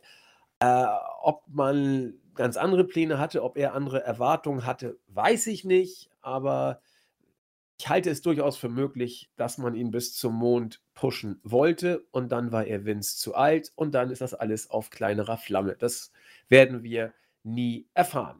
Was wir aber erfahren werden, ist, wie das Match Bianca Belair gegen Sascha Banks ausgeht um die SmackDown Women's Championship. Hm, ich weiß nicht, wie ich sagen soll. Das Match ist für mich auf der einen Seite genauso interessant, wie ich es überhaupt nicht sehen will. Denn Wrestlerisch wird das schon okay. Die beiden haben eine gute Chemie miteinander. Banks kann, finde ich, sehr, sehr gut mit Bel Air im Ring arbeiten. Sie hat sich schon zu starken Matches gebracht. Bel Airs Run haben wir häufig angesprochen, ist für uns nicht das Gelbe vom Ei. Sie wirkt äh, ja mittendrin, aber nicht wirklich dabei für mich. Und ja, also für mich ist sie reif, den Titel zu verlieren. Ich weiß jetzt nicht, was Sascha Banks für Pläne hat, sowohl privat als auch äh, nebenprojekttechnisch. Oder ob sie jetzt einen Run haben will, wo es um den Championship Run geht. Ich habe keine Ahnung. Sie ist auf jeden Fall pünktlich zum SummerSlam wieder da. Und ich sehe überhaupt keinen Sinn, dieses Match anzusetzen, wenn man ihr nicht den Titel auch gibt. Allein, ich weiß, Chris hat sich da schon etwas zurückhaltender gezeigt. Äh, erzähl doch mal. Also, das Krasse ist, Sascha Banks ist drei Jahre jünger als Bianca Belair. Krass, ne? Das ist unfassbar eigentlich für eine Frau, die ja fast eigentlich schon alles gewonnen hat und ähm, sich so einen ja, Status erkämpft hat. Die ist mein, immer noch keine 30. Die ist keine Krass. 30. Ja. Das ist ein 92er, das ist absurd. Ähm, und was mich echt äh, schockiert hat, Sascha Banks hat ja bei WrestleMania fast schon die Rolle des Veteranen gespielt, die den Titel endlich mal abgibt für die neue Generation. Ähm, Belair hat für mich den Test irgendwie nicht bestanden. Wir haben es, glaube ich, bei einer Review auch erwähnt. Äh, ich persönlich befinde mich im Moment bei der Women's Division der WWE echt schockiert, weil es vor nicht allzu langer Zeit sehr, sehr stark war. Ähm, Sascha Banks ist für mich wirklich ähm, aus einer Phase herausgekommen, wo sie ein bisschen Probleme hatte und sie ist für mich ein absoluter Topstar. Ähm, und das können nicht viele behaupten. Bei SmackDown ist es im Moment, ich weiß nicht, das war Selina Vega, Carmella, die sich ein bisschen geprügelt haben um den Number One Contender Spot. Dann kam Sascha Banks zurück und das war für mich ihre. Also, das war für mich ein Star, der zurückgekommen ist. Viel zu früh, auf jeden Fall. Aber sie sticht heraus. Ihr Aussehen, wie sie sich gibt, ich glaube, sie ist komplett angekommen. Mit 29, glaube ich, ist sie angekommen in dem, dass sie sagt, okay, ich bin, ich bin so gut und ich weiß es und ich fühle mich wohl damit. Und ich glaube, Bel Air hat Potenzial in Ring technisch. Sie ist irre fit. Aber es fehlt mir ein bisschen an der Promo und an dem, an dem nötigen Star-Appeal bei ihr. Sie, sie kommt bei mir nicht so rüber, als wäre sie der Champion. Sie gewinnt, sie wird ganz gut dargestellt eigentlich. Ist vielleicht sogar mit McIntyre zu vergleichen, dass man vielleicht sogar das Maximum erreicht hat damit. Schöner Vergleich, ja. Ja. Ich persönlich bin ganz bei dir. Sascha Banks müsste diesen Titel gewinnen. Ich wäre richtig glücklich damit und sie müsste SmackDown damit tragen. Und sie könnte es auch. Banks und Reigns, die SmackDown tragen, das hört sich für mich gut an. Machen beide alles gut. Ich finde beide so stark wie noch nie, um ehrlich zu sein. Sascha Banks, vielleicht war sie bei den Golden Role Models besser eigentlich. Aber ich finde, sie ist ein absoluter Star und ich bin ein großer Fan. Und ich finde einfach, dass ich mich mehr auf Pay-Per-Views freue, wenn sie als Champion in die Pay-Per-Views reingeht wer auch immer die Gegnerinnen sind. Ich meine, das wird ja dann auch sehr schwierig. Wahrscheinlich wäre es dann ein Rückmatch mit Bel Air bei Extreme Rules. Dann wäre es wahrscheinlich Selina Vega, um, keine Ahnung, irgendwie vertraglich sie zu binden, damit sie nicht zum Kollegen geht. Ähm, Carmella wird dabei sein wahrscheinlich. Und dann hoffentlich irgendwie, weiß nicht, um den Rumble herum, Tony Storm. Also das ist für mich so das perfekte Szenario und irgendwann schaffen wir es vielleicht in einem Jahr zum SummerSlam, wo dann Bailey auch wieder da ist und wir hoffentlich wieder Banks gegen Bailey bekommen, um äh, uns beide glücklich zu machen. Ähm, ich persönlich würde mich aber trotzdem überrascht, ich wäre sehr überrascht, wenn Belair den Titel verliert irgendwie. Mir kommt es vor, das ist auch so ein ähm, Gefühl, ich bin mir nicht sicher, ich weiß es nicht, dass Belair Backstage dann doch gemocht wird. Ich glaube, dass sie bei den Kindern gut ankommt, bei den Mädels und das ist sehr wichtig bei WWE, sonst hätte Nikki Ash nie und nimmer den Titel gewonnen. Ähm, und ich glaube, man möchte es noch, man möchte es noch probieren. Und das ist einfach nur ein Comeback gewesen, weil man nichts bei SmackDown hat. Tony Storm hat man nicht aufgebaut. Selina Vega ist Selina Vega. Carmella hat es oftmals probiert, hat man auch schon alles gesehen und sonst ist da wirklich niemand. Natalia ist verletzt und sonst, um ehrlich zu sein, fällt mir bei SmackDown auch nichts ein. Äh, Bailey verletzt, wie gesagt. Und dann hat man gesagt, alles andere wäre für den SummerSlam zu schwach. Hol mal Sasha Banks aus dem Urlaub zurück. Und das ist das Ergebnis. Deswegen, ich, ich befürchte, dass, und das klingt furchtbar gegenüber Bel Air, ich habe nichts persönlich gegen sie, sie macht das in Ordnung, okay, ist das Arbeitszeugnis, wie oft gesagt. Ähm, und ich glaube, sie wird den Titel verteidigen, was absolut unnötig und blödsinnig wäre, weil man Sascha Banks dadurch wehtut. Man, man macht den Star ein bisschen kleiner, auch wenn sie persönlich, man, man kann bei ihr nicht mehr viel falsch machen. Sie kann dieses Match auch verlieren und sie wird trotzdem ein Star bleiben, aber. Ja, glaube ich nämlich auch. Sie, ich würde mir diesen Titel bei ihr wünschen, weil der Titel im Moment Sascha Banks braucht. Es ist nicht umgekehrt. Der Women's Titel von SmackDown braucht Sascha Banks und die Women's Division braucht Sascha Banks. Und Bel Air ist für mich der weibliche McIntyre, aber um bei der Frauendivision zu bleiben, sie ist für mich wirklich das Pendant zu Rhea Ripley. Es ist im, am Ende einfach so die falsche Zeit, auch wenn Rhea Ripley für mich ähm, mehr Talent hat, aber es ist A, die falsche Zeit und B, ich glaube, sie, sie, sie kann nicht mit dem umgehen, was dieser Titel irgendwie präsentiert, beziehungsweise was alles dazukommt, äh, um irgendwie bei den Fans overzukommen, weil ich glaube auch nicht, dass sie bei den ähm, Fans, bei den Zuschauern wirklich ankommt. Ich glaube nicht, dass da wirklich die Leute sich so stark für sie interessieren, dass sie auf den, äh, dass sie aufspringen. Wie gesagt, bei den Kids, bei den Mädchen vor allem glaube ich schon, sie ist ein gutes Role Model, definitiv. Aber wie gesagt, ich wünsche mir Sascha Banks auf jeden Fall, weil das würde diese Division sehr, sehr gut tun. Man kann es ein bisschen strecken, bis wieder verletzte Superstars zurückkommen oder man hoffentlich Leute wie Tony Storm aufbaut, weil das sind Matchserien, die ich mir definitiv wünsche. Und Bel Air kann es ja in zwei, drei Jahren nochmal probieren, vielleicht mit einem Gimmick-Wechsel. Bianca Bel Air erinnert mich ein bisschen an Bailey Main Roster, damals, als sie noch mit den Bailey Buddies aufgekreuzt ist. Vielleicht mal mit so einem Gimmick-Change, einen Heel-Run und dann hast du eben einen anderen Superstar, der absolut overgekommen ist. Also das ist auf jeden Fall möglich. Sie ist ja selbst erst 32. Deswegen wäre das kein Beinbruch. Aber wie gesagt, ich glaube, dass WWE Sascha Banks nur wegen dem SummerSlam äh, zurückgebracht hat, weil man bei SmackDown sonst nichts hat. Und es bricht mir das Herz, aber ich glaube hier leider an eine Titelverteidigung.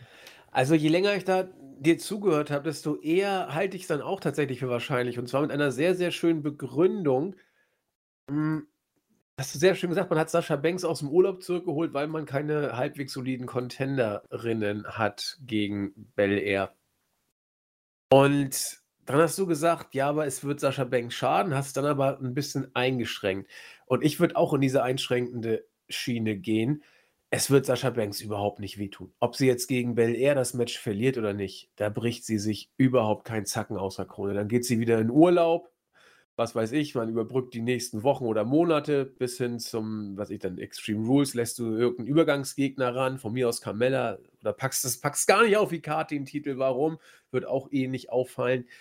Ähm, und dann kommt irgendwann Sascha Banks wieder und dann ist sie genauso over wie sonst auch. Mhm. Sascha Banks, das, das wird überhaupt nicht wehtun, wenn sie hier fehlt. Und deswegen glaube ich tatsächlich mittlerweile, eben in diesem Podcast ist meine Meinung so ein bisschen relativiert worden. Ich war mir sicher, dass Sascha Banks den Titel gewinnen muss. Warum sonst holst du sie zurück? Aber das setzt auch voraus, dass Sascha Banks bleibt. Und das ist, glaube ich, die Frage, an der alles hängt. Wird Sascha Banks nach dem SummerSlam weiter erstmal in der Division bleiben oder geht sie wieder raus, weil sie Urlaub hat, andere Projekte oder was auch immer? Oder ist sie gekommen, um bis auf weiteres zu bleiben? Und dann kannst du ja auch den Titel geben. Ich glaube, davon wird es wirklich abhängen. Denn die Idee, die du hattest, man hat Sascha Banks eigentlich nur zurückgeholt, weil wir den SummerSlam ja stark machen wollen. Und wir einen starken Gegner für, Bel, für Bel Air brauchen, lässt sich für mich komplett hören. Dass du sie für ein Match zurückholst, um den SummerSlam Star Appeal zu verleihen. Und dann kann sie auch verlieren. Also 50-50, würde ich sagen, weil ja. wir nicht wissen, was für Sascha Banks geplant ist.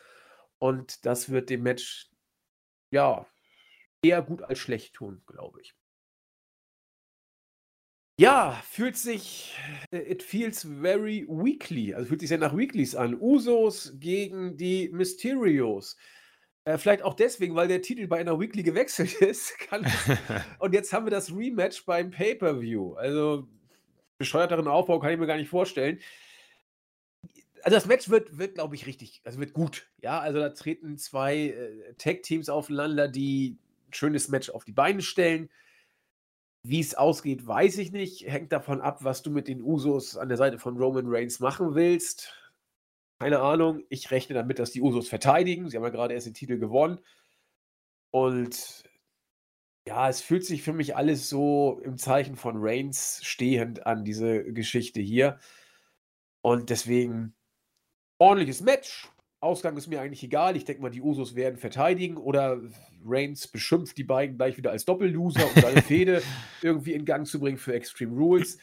Alles ist möglich. Äh, ja, vielleicht wird es auch nur ein ganz normales Wrestling-Match. Das wäre das Beste, was dem Match passieren kann. Aber ich denke, irgendwie wird man ein Storyline-Match draus machen für Reigns nachher. Und davon wird auch abhängen, wie das Match ausgeht. Ja, vielleicht wird es nicht. Ja, ich weiß nicht, gab es mal in der Geschichte von WWE drei Pre-Show-Matches? Äh, ja, ich glaube bei WrestleMania, das gucke ich nach, bei WrestleMania okay. 33, glaube ich. ich. Schau mal nach. Weil es würde mich nicht wundern, weil ich schaue mir gerade ein bisschen die Karte an und denke mir, wo passt denn das hinein? Ähm, deswegen würde das vielleicht sogar zu, zu den anderen beiden, also Seamus, Priest, McIntyre, Mahal und dieses Tag Team Match in die Pre-Show. Ja, ähm, gab es tatsächlich. Na, Neville gegen Austin Aries, Mojo Rawley gegen, äh, hat äh, die Battle Royale gewonnen und Dean Ambrose gegen Baron Corbin um die Intercontinental Championship. Oh mein Gott. Au, weia. Das, ah, das, ja. Diese Ansetzung tut ja weh. Ähm, okay. Ja, wie gesagt, das wäre das Beste, was, dem, was uns passieren könnte. Aber das ist von den drei Pre-Show-Matches wäre das hier, was ich mir wahrscheinlich ähm, vielleicht sogar anschauen würde. Usos gegen die Mysterios. Ja, es, es ist, liegt alles im Rahmen der Bloodline. Ich würde auf jeden Fall mir wünschen, dass die Titel bei den Usos bleiben. Dann stärkt man ein bisschen das Gimmick von dem Stable. Äh, die Mysterios haben ihren Vater-Sohn-Moment bekommen. Ich glaube, das war von Anfang an so der Plan. Ich persönlich halte nicht viel von Dominic Mysterio. Ich glaube, da ist nicht viel Talent drin. Ähm, die WWE hat es wahrscheinlich aus einfach um Mysterio zu halten, vertraglich, einfach um ihn glücklich zu machen, äh, Mysterio dahingehend gebuckt. ähm, ich persönlich, mir gibt dieses Team nichts. Ähm, es ist wahrscheinlich so eine Feel-Good-Story, das ist absolut in Ordnung, die hatten wir auch und das hier ist das obligatorische Rückmatch.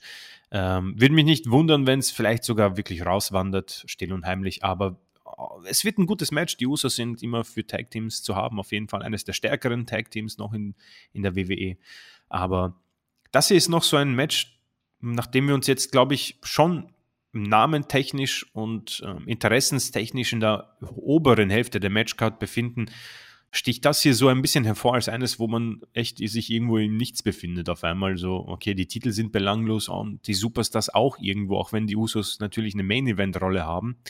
Ähm, wird es aber eben durch den Main-Event bestimmt und die Akteure sind ein bisschen so, ähm, ja, nebensächliche ähm, Superstars. Das, aber wie gesagt, keine Ahnung, gibt ihm halt irgendwie so fünf, sechs Minuten, macht daraus ein gutes Match und ich habe gar kein Problem damit, weil dafür sind sie auf jeden Fall zu haben und ja, wie gesagt, Dominic Mysterio, ja, hat, glaube ich, auch Olli gemeint, bringt, hat irgendwie gar nichts, was charismatisch nichts, innering-technisch nichts, promotechnisch.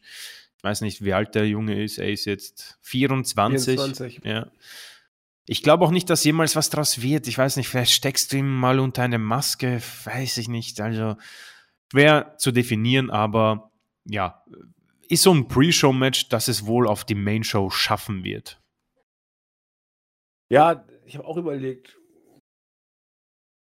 Klingt auf den ersten Blick tatsächlich wie Pre-Show, aber ich habe irgendwie das Gefühl, dass da Storyline-mäßig irgendwas passiert. Äh, und ob du jetzt Mysterio oder den Usos den Titel gibst, ist ja völlig egal. Absolut, ja, absolut. Ähm, und deswegen vielleicht, dass die Usos den Titel verlieren und dass du auf diese Weise irgendwie da den, den Turn einleitest. Es wird ja gemunkelt, dass man irgendwie äh, The Rock mit den Usos oder mit einem Uso-Team lassen will äh, und Reigns mit dem anderen bei der Survivor Series, um Rocky so ein bisschen Matchpraxis wiederzugeben. Das ist ein potenzielles Szenario, da ist überhaupt nichts bestätigt oder irgendwas. Jetzt bitte nicht falsch zitieren oder falsch verstehen.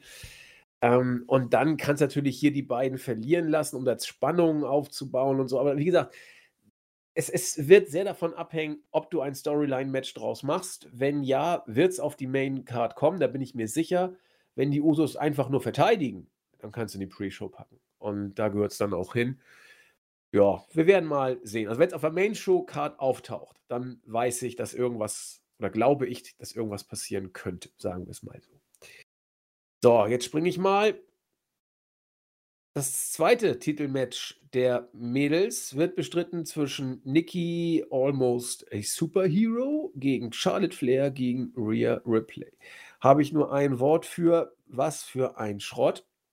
Aber das, aber das Match, das kann schon richtig, richtig gut werden. Und das wird, glaube ich, auch richtig, richtig gut. Ja, äh, es, es, also ich hoffe schon, dass wir hier sogar ein bisschen Zeit für die Damen bekommen, weil hier ist definitiv Talent drin. Ähm, das Blöde ist natürlich die Vergangenheit. Ähm, Nikki Ash ist Nikki Ash ist für mich halt schon erledigt. Also Charlotte Flair hat in einer Raw-Ausgabe sie absolut in die Belanglosigkeit geprügelt, dass sie sich den Sieg danach zurückholt. Hat nichts gebracht. Rhea Ripley ist so eine Geschichte, die zieht sich ja schon seit WrestleMania äh, 35, 36, damals im, also im Performance Center halt. Ähm, und dann hast du eben auch so ein Match, wo ich sage, ich freue mich irgendwie drauf, weil es mir grundsätzlich egal ist, wer gewinnt, weil du es versaut hast für Rhea Ripley. Und ähm, ich meine, wenn das hier Nikki Cross ist mit dem alten Gimmick von Sanity, ist das natürlich eine großartige Sache, ist es halt leider nicht. Ähm, mich würde es auch nicht wundern, wenn man Charlotte Flair weiter in die Richtung der, wie, weiß nicht, 14, 13 Titel, wenn man sie in Richtung 16 äh, bringt, den Titel kann sie ja dann eh wieder verlieren. Charlotte Flair ist, Charlotte Flair ist für mich Randy Orton eigentlich.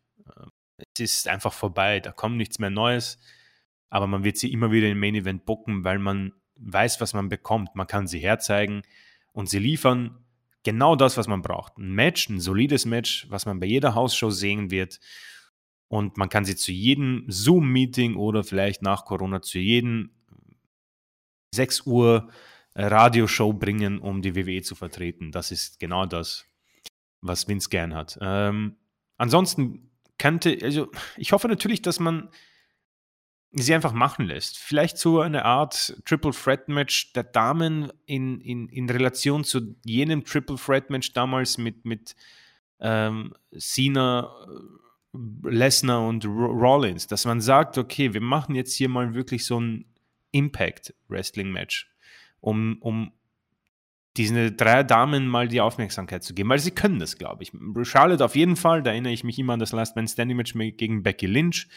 Das war genial, das war großartig und jetzt in einem Triple Threat kann man das natürlich auch machen. Es gibt keine Disqualifikation, vielleicht ein paar Gerätschaften mit hineinnehmen, um, um ein bisschen dieses dämliche Gimmick von Nikki Ash zu, zu kaschieren. Nichtsdestotrotz ist vieles hier eine große Enttäuschung. Die Fede an sich ist Schrott. Das Gimmick von Nikki Ash ist Schrott. Rhea Ripleys Darstellung ist Schrott.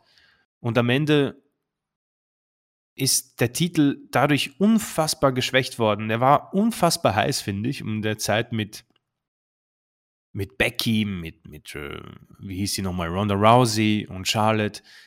Das war wirklich gut. Das hat mir sehr, sehr gut gefallen. Noch danach mit Asuka. Und jetzt sind wir hier mit einem Almost Superhero Gimmick, welches ich auch schon gesagt habe, nicht unbedingt schlecht sein muss. Wenn Vince McMahon sagt, das ist mein meine, meine Frau, die ich jetzt in der Division haben möchte, wenn Vince sie ausgesucht hat, und ich glaube, er war es, weil das sind so seine Sachen, Raw Women's Championship, WWE Championship bei Raw, Main Event Szene, dann push sie dementsprechend verdammt und lass sie nicht irgendwie wie, ein, wie einen absoluten Geek sofort gegen Charlotte verlieren. Äh, und Rare Ripley, ja, äh, man hat sich auch hier vertan. Ein Mädel, das 24 ist, ja, vergleichsweise mit Sasha Banks jetzt. Sasha Banks ist ein absoluter Topstar, ja, war schon bei Mandalorian, kannst du überall herzeigen, bei den ESPYs, hat alles gewonnen, kann alles. Und du hättest bei Raw eben Rare Ripley, die quasi die neue Becky Lynch hätte sein können. Du hattest alles vorbereitet bei WrestleMania. Sie hatte alles schon damals. Sie ist nicht besser geworden. Sie ist vielleicht sogar ein bisschen schlechter geworden, leider.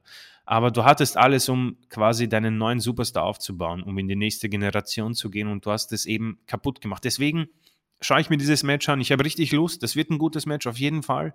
Ähm, aber es ist auch nicht es ist mal wieder so ein Match, wo ich einfach verärgert bin. Bei Edge und Rollins bin ich ein bisschen verschwenderisch unterwegs, freue mich drauf. Bei diesem Match ist es einfach ärgerlich wieder. Genauso wie ähm, äh, Eva Marie und Alexa Bliss, das mich nur nervt, bin ich hier auch ein bisschen verärgert drüber, was man mit diesen drei Superstars gemacht hat. Weil Charlotte Flair, keine Ahnung, weil was will man uns damit noch äh, sagen? Ich, ich, ich weiß nicht, ob sie Tickets verkauft, ich weiß nicht, ob sie so unfassbar wichtig ist, aber Charlotte Flair ist so ein, so ein, so eine, so ein Superstar, der, der kann noch mal länger aussetzen. Aber wird man halt nicht machen. Und dann hast du eben die anderen beiden, die einfach hinüber sind durch die letzten ja, Monate, Jahre bei Ripley und bei Nicky Ash durch die letzten drei Wochen. Deswegen ähm, wird ein gutes Match. Ich freue mich auf jeden Fall drauf, aber auch hier mal wieder der Ausgang so egal. Und das ist, das ist wahrscheinlich so ein roter Faden, der sich durch den SummerSlam zieht und ihn vielleicht schlechter macht, als er am Ende sein wird. Ja, bei Nikki Ash würde ich sogar noch sagen, die sieht ja selbst dann bescheuert aus, selbst wenn sie mal gewinnt, was ja eh kaum vorkommt. Mhm. Also ich habe noch nie ein Champion gesehen, Ja, das ist, man muss immer aufpassen mit solchen Sagen, äh, mit solchen Aussagen, aber Nikki Ash wirkt völlig bescheuert. Also das Gimmick ist ja. völlig bescheuert. Und äh, ich weiß noch, die Promo, mit der sie Raw eröffnet hat, oh Gott, hat oh, sie ja. Ich habe mich für sie geschämt so ein bisschen und fühlte mit ihr. Ja, Bobby Lashley gegen Goldberg um die WWE Championship. Ja, alle paar Monate kommt Goldberg dann wieder hervorgekrabbelt. Beim Rumble hat er gegen Joe McIntyre verloren und ihn overgebracht. Jetzt wird er das gleiche mit Bobby Lashley machen. Die Frage ist nur, wie lange es geht. Ich tippe mal 3 Minuten und 24 Sekunden. Das ist meine äh, Prognose. Bin mal gespannt. Ich möchte fast wetten, dass wir ihn auch in Saudi-Arabien wiedersehen werden. Das heißt, da muss man für ein Match ordentlich draufzahlen, denn sein Vertrag, nach allem, was man weiß, läuft ja nur für zwei Matches bei WWE. Ein drittes ist natürlich immer möglich, aber wird auch entsprechend ein bisschen mehr kosten. Ja, man hat jetzt einen Namen für den SummerSlam. Vom Match sollten wir nicht viel erwarten. Ein Titelwechsel wäre geradezu bescheuert, aber will man es bei WWE ausschließen? Ich denke hier schon, oder? Uh, wann ist Saudi-Arabien? Oktober, 21. glaube ich. Oh Mann. Also, ich, ich, ich habe halt ein bisschen die Angst, dass man sagt, okay, man braucht irgendwie einen würdigen Champion für Saudi-Arabien und dass man hier einfach Goldberg den Titel gibt und er als Champion nach Saudi-Arabien geht und ihn dort halt wieder an Lashley verliert. Ähm, aber ich werde mal sagen, es, es wird nicht passieren. Ich weiß nicht. Also Bobby Lashley und seine WWE Championship-Regentschaft gefallen mir. Ich, ich finde es durchaus positiv, was man gemacht hat. Man hat ein kleines Tief mit dieser Party-Sache und MVP und den ganzen Models. Ähm, und jetzt hat er, und fand, fand ich wirklich gut, in der Promo gesagt, okay, jetzt reicht's ja, MVP, reißen wir uns mal zusammen, ich bin der WWE-Champion, ich bin der Almighty. Und hat dann Kofi Kingston verschlungen, ja, das war großartig, finde ich. Ich weiß nicht, ich meine, Melzer hat's nicht gut befunden mit den Sternen, war halt ein bisschen unfair, hätte ich auch nicht bewertet, das Match eigentlich, weil es mehr Storyline-technisch hilfreich war. Und auch hier glaube ich, ja, also entweder 3,24 oder es wird mehr so das Lesnar gegen Goldberg-Match damals bei WrestleMania und das war, glaube ich, so acht Minuten oder sechs, keine Ahnung. Es ist relativ egal, wenn es am Ende mit einem Spear von Lashley gegen Goldberg endet und der WWE Champion bleibt, weil die Regentschaft finde ich gut und sie würde dadurch natürlich etwas mehr ähm, Glanz bekommen, definitiv. Ich meine, ich brauche Goldberg nicht mehr, ich bin durch damit. Ich habe auch nicht mehr diesen, diesen Hype-Effekt, wo ich sage, okay, ich springe jetzt auf, beziehungsweise ich schaue von meinem Handy auf den Bildschirm. Lesnar hat das noch bei mir, muss ich sagen. Cena hat das bei mir auf jeden Fall. Goldberg hat es nicht mehr bei mir. Es ist, äh, es ist einfach vorbei. Ja. Ähm, es wirkt alles sehr, sehr schwierig bei ihm. Es wirkt auch sehr gefährlich. Der Undertaker, dass der nicht im Rollstuhl sitzt, ist eigentlich ein, ein, ein, ein Wunder. Und es, wär, es ist einfach ja, wie bei Sascha Banks vielleicht ein bisschen ähm, ein, ein Money-Match, um nicht nur AEW zu konkurrieren, sondern den SummerSlam ein bisschen ähm, wertvoller darstellen zu lassen, weil man bei Raw ja blöderweise gesagt echt nichts mehr hat. Keine Ahnung. Ich meine, ich persönlich hätte auch nichts dagegen gehabt, wenn man Lashley gegen Karrion Cross stellt. Ja, also ich persönlich hätte mir das mehr gewünscht als Goldberg. Nichtsdestotrotz haben wir Goldberg und ja, es wird der Finish, das Finisher Festival wie gesagt, ob drei, vier, fünf, sechs Minuten macht vielleicht jetzt keinen großen Unterschied, je nachdem, wie viel Goldberg auch kann, weiß ich nicht. Er ist 54. Aber ein Titelwechsel wäre äh, wäre höchst ärgerlich, es wäre ein großer Seufzer, es würde mich nicht überraschen und wie du schon gesagt hast, es hilft ja nichts, sich darüber aufzuregen. Dann haben wir halt eben bei unserer Rekord-Live- Podcast-Sache einen 54-jährigen WWE-Champion in Saudi-Arabien. Und es wäre nicht das erste Mal, ich glaube, so ein Szenario hatten wir schon mal mit dem Fiend und Goldberg. Und ja, ich habe übrigens gefeiert damals. ich habe es gefeiert. Ich fand den Fiend ja eh scheiße, dann kann auch Goldberg da den Titel holen. Macht keinen Unterschied, ja. Nee, also da, dass man da überhaupt an dem Fiend noch weiter festgehalten hat, war auch der Witz. Der Stimmt Woche. eigentlich, ja. ja der ja. hat nicht eine Schnitte gegen Goldberg damals gesehen. Ach, ist ja egal. Ja, ähm, Ja, gut, das ist jetzt eben äh, rein, um einen Namen auf die Karte zu bekommen, wie Chris auch schon richtig gesagt hat. Und ja, der Hype ist weg. Äh, man muss allerdings sagen, dass Goldberg das immerhin fünf Jahre geschafft hat. Ja, also fast. Bei der Series 2016 kam er dann ja zurück. Und das war bei mir ein Riesenhype, muss Ja, ich tatsächlich Bei mir sagen. auch, bei mir auch, ja. Auch, auch so die Zeit danach, dann klar, dass er gegen schlimme Sachen, da hat er dann ja Anfang 2017 gegen Kevin Owens den Titel gewonnen. Also das waren ja Geschichten damals. Aber es gab, es war immer ein Faktor mit Goldberg langsam, auch weil man eben weiß, ne, das ist ja auch das Problem von solchen News-Seiten, wenn man dann Infos hat, dann hat man sie. Und wenn man weiß, dass Goldberg zweimal im Jahr auftritt, dann weißt du eben, dass Goldberg dann kommt und dann ist es alles eingeplant und dann ist da kein Hype mehr und dann ist es nichts Überraschendes. Andererseits, wie Chris schon sagt, selbst wenn man es nicht wüsste, könnte man vielleicht ein Stück weit die Uhr nachstellen, dass Goldberg so ab und zu mal auftaucht in letzter Zeit und dann auf einmal im Main Event steht und Titelmatches bekommt. Das ist schon häufig passiert.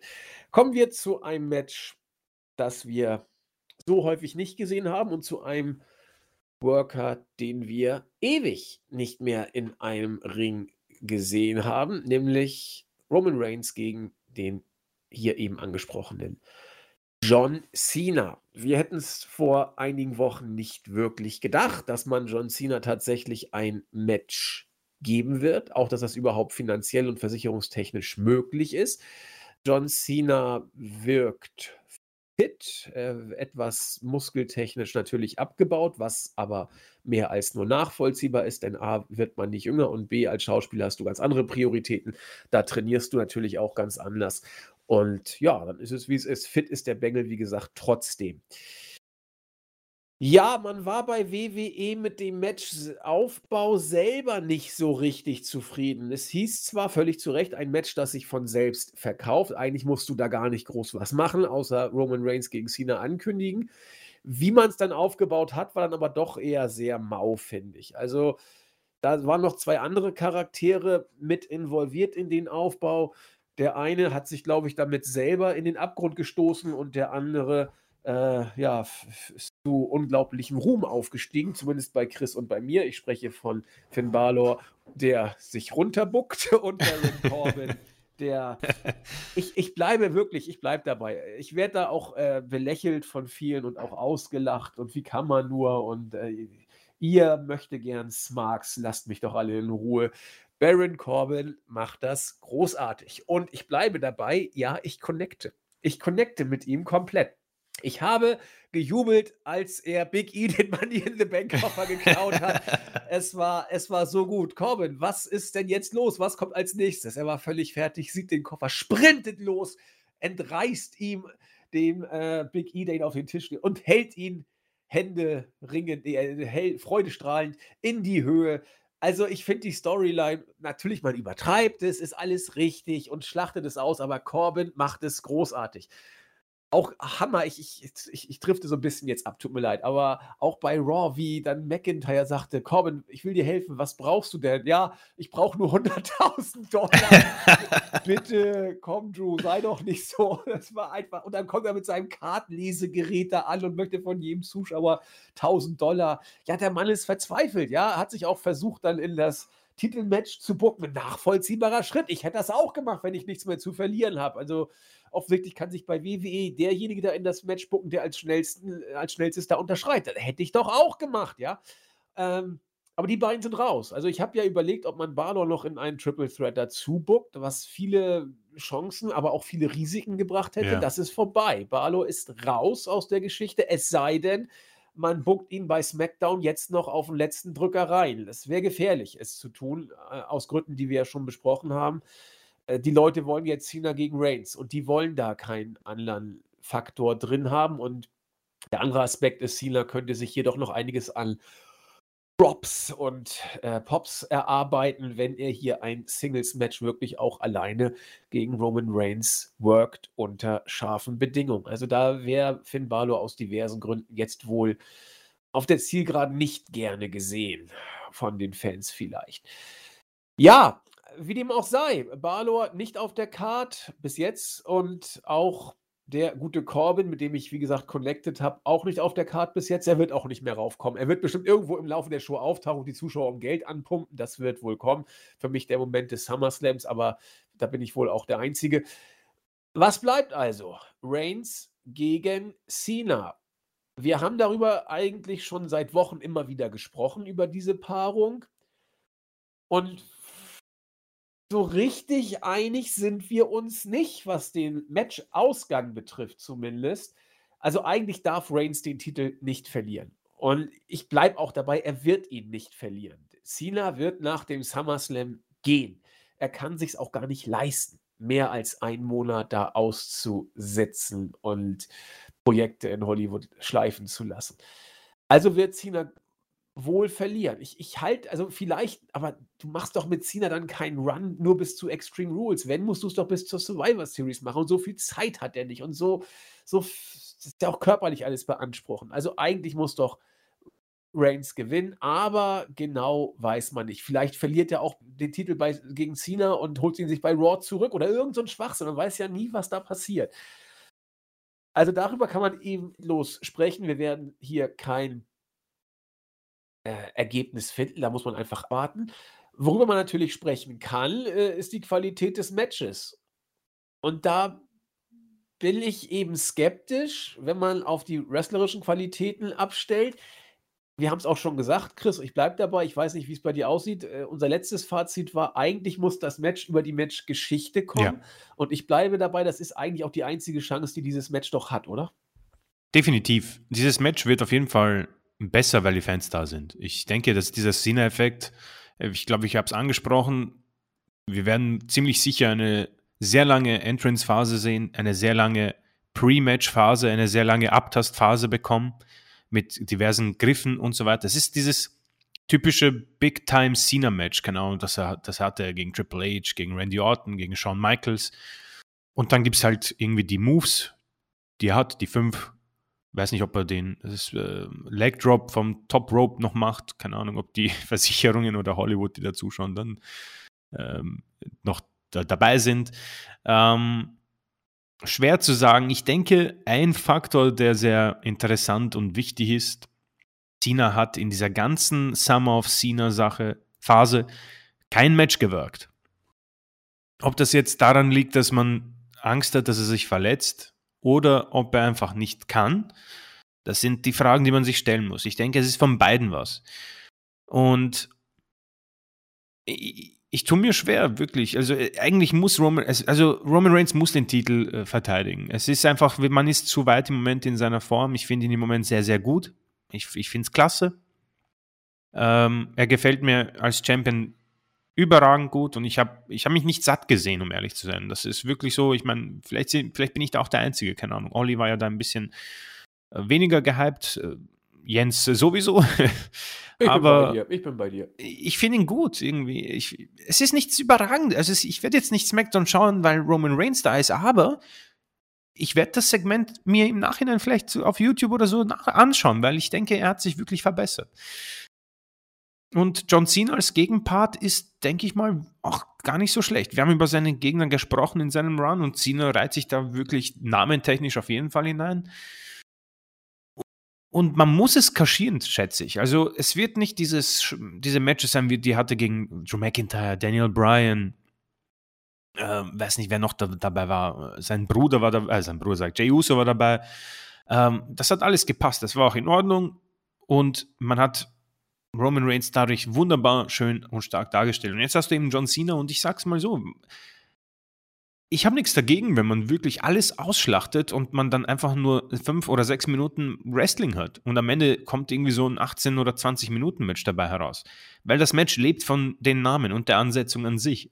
Es ist einfach John Cena. Und das reicht vielen. Mir reicht es auf jeden Fall. Mein Gott, es ist SummerSlam. John Cena sehe ich lieber als Goldberg, definitiv. Cena habe ich mich nicht satt gesehen. Ähm, er ist in dieser Phase, wo er jetzt ist, er ist ein Hollywood-Star, so muss man sagen. Die, die Namen in seiner Fil Filmografie sind mittlerweile stark genug, um das zu behaupten. Und er wird das auch nicht gehen lassen. Die einzige Sache, die ich mir ja nicht vorstellen, aber was auf jeden Fall sein kann, ist, dass Vince sagt, du pass auf. Lesnar war genauso. Er hat sich den Titel geschnappt, war dann ein halbes Jahr weg. nimm den Titel, präsentieren mir da bei den Kollegen, wer ist, wer ist der Snyder und so weiter, wo, wo du auftrittst, hol ihn mal raus bei einem Red Carpet, damit alle wissen, was das überhaupt hier ist, wer ist die WWE und komm dann zum, zur Survivor Series zurück und verlieren halt wieder. Mir egal, aber ich will, dass du quasi Titel Nummer 17 holst oder vielleicht will das Cena sogar selbst und hat sie eingefordert, weiß ich nicht. Oder was du gesagt hast, was ich auch mir vorstellen könnte, Cena holt sich beim SummerSlam Titel 17, Reigns ist außer sich und fordert sofort bei SmackDown dann sein Rückmatch und besiegt ihn wieder und Cena sagt auf Air dann, äh, ja, danke Leute, ähm, war geil. Das ist kein Abschied für immer. Äh, WWE ist mein Leben und dann, keine Ahnung, macht der Suicide Squad 5 oder so, keine Ahnung. Ähm, alles legitim, mein Gott. Es ist grundsätzlich egal. Freuen tue ich mich schon, weil ich einfach gespannt bin, wie man es macht. Macht man mehr Wrestling? Macht man mehr Show? Gibt es Eingriffe von den Usos? Ähm, holt Cena Titel Nummer 17, bleibt Reigns der dominante Faktor und squasht Cena vielleicht in fünf Minuten. Es kann alles möglich sein. Ähm, das ist für mich so einfach spannend und ich freue mich drauf, es zu sehen. Keine Ahnung, weil Cena einfach Cena ist und die Fans werden mit dabei sein, die Fans werden mitmachen und wir werden hier auf jeden Fall auf unsere Kosten kommen und das ist, glaube ich, das, was man sich am besten auch vom SummerSlam erwartet. Das hier ist ein Sports Entertainment Match, auf jeden Fall. Das ist kein Wrestling Match. Ja, das denke ich auch und die werden das schon gut inszenieren. Absolut, ja. Das, das wird schon funktionieren und äh, dann werden wir auch sehen, was da passiert. Also konsequent wäre es tatsächlich, Reigns hier. Es würde super passen, zu, gewinnen zu lassen. Auch wegen Dwayne Johnson, der ja im Hintergrund als großes Phantom sozusagen äh, lauert. Und der wird wohl auch kommen, nach allem, was man gehört hat. Genau wissen wir es natürlich nicht. Und da wäre es einfach komisch, Reigns den Titel abzunehmen. Klar, du kannst sagen, Cena gewinnt ihn und trägt ihn dann ein bisschen spazieren, so wie Brock Lesnar damals. Das sehe ich allerdings nicht zwingend. Ich will es nicht ausschließen, natürlich, klar. Aber äh, das wird nämlich heißen, dass Cena in absehbarer Zeit irgendwann wieder zurück muss zu WWE und da irgendwas machen muss und auch in den Ring steigen muss. Und ich weiß nicht, ob das so schnell wieder möglich sein wird. Ich weiß nicht, wie man das überhaupt geschafft hat, Cena daraus zu eisen, ehrlich gesagt. Also hätte ich nicht für möglich gehalten. Auch, dass er das sich nochmal antut, hätte ich nicht gedacht. Also schon, schon bemerkenswert, aber jetzt noch einen draufzusetzen und ihm den Titel zu geben, was natürlich beinhaltet, dass er dann in absehbarer Zeit wieder in den Ring muss und das ganze Brimborium nochmal loszutreten, so schnell wieder, das ich will es nicht ausschließen, aber ich glaube es eigentlich nicht. Schauen wir mal. So viel also zum SummerSlam. Äh, man darf abwarten, wie viel man in die Pre-Show packt. Im Idealfall drei Matches. Dann könnte die Show wirklich rund werden. Mhm. Das haben wir ja gelernt, Chris. Äh, kürzer ist bei WWE tatsächlich besser. Und deswegen plädiere ich für drei der zehn Matches in die Pre-Show. Äh, aber ich glaube, es werden dann wohl doch nur zwei. Aber Mal sehen, was passiert. Ich hoffe, wir haben euch ein bisschen neugierig gemacht auf die Show und natürlich auch, dass ihr dann reinschaut. Wir haben auch noch NXT auf dem Programm. Dazu muss ich allerdings sagen, dass ich die Show natürlich schauen werde, ist ja klar. Aber äh, in den Storyline stecke ich jetzt nicht so tief drin. Ich weiß nicht, Chris, ob du mehr weißt. So müssen wir gucken, wenn dem so ist, dann kannst du was dazu sagen. Ich würde sonst rein auf die Matchqualität, die ich erwarte, eingehen und so können wir natürlich auch zu NXT Takeover noch etwas sagen. Da ist ein Match auf der Karte, auf das ich mich dann tatsächlich sehr freue. Es geht um die United States, United States, United Kingdom Championship zwischen Walter, der den Titel gefühlt seit 100 Jahren trägt, und Ilya Dragunov, den wir übrigens auch schon mal im Interview hatten. Wir haben nicht nur CM Punk im Interview gehabt, sondern auch Ilya Dragunov. Ich glaube sogar Walter, auch check ich gleich mal. Ähm, also, ich glaube, das wird was. Diese European Conservative Classic Matches. Also, Walter ist einer, den, den sehe ich einfach super gerne und Ilya Dragunov, er ist doch deutlich kleiner als er. Aber ich glaube, das kann was werden. Hast du Hintergründe über Storyline? Ja, weil zwangsläufig. Also ich muss sagen, NXT UK ist, ist eine sehr saubere Show. Also ich weiß nicht, wie viele Zuhörer, Zuhörerinnen äh, sich das anschauen.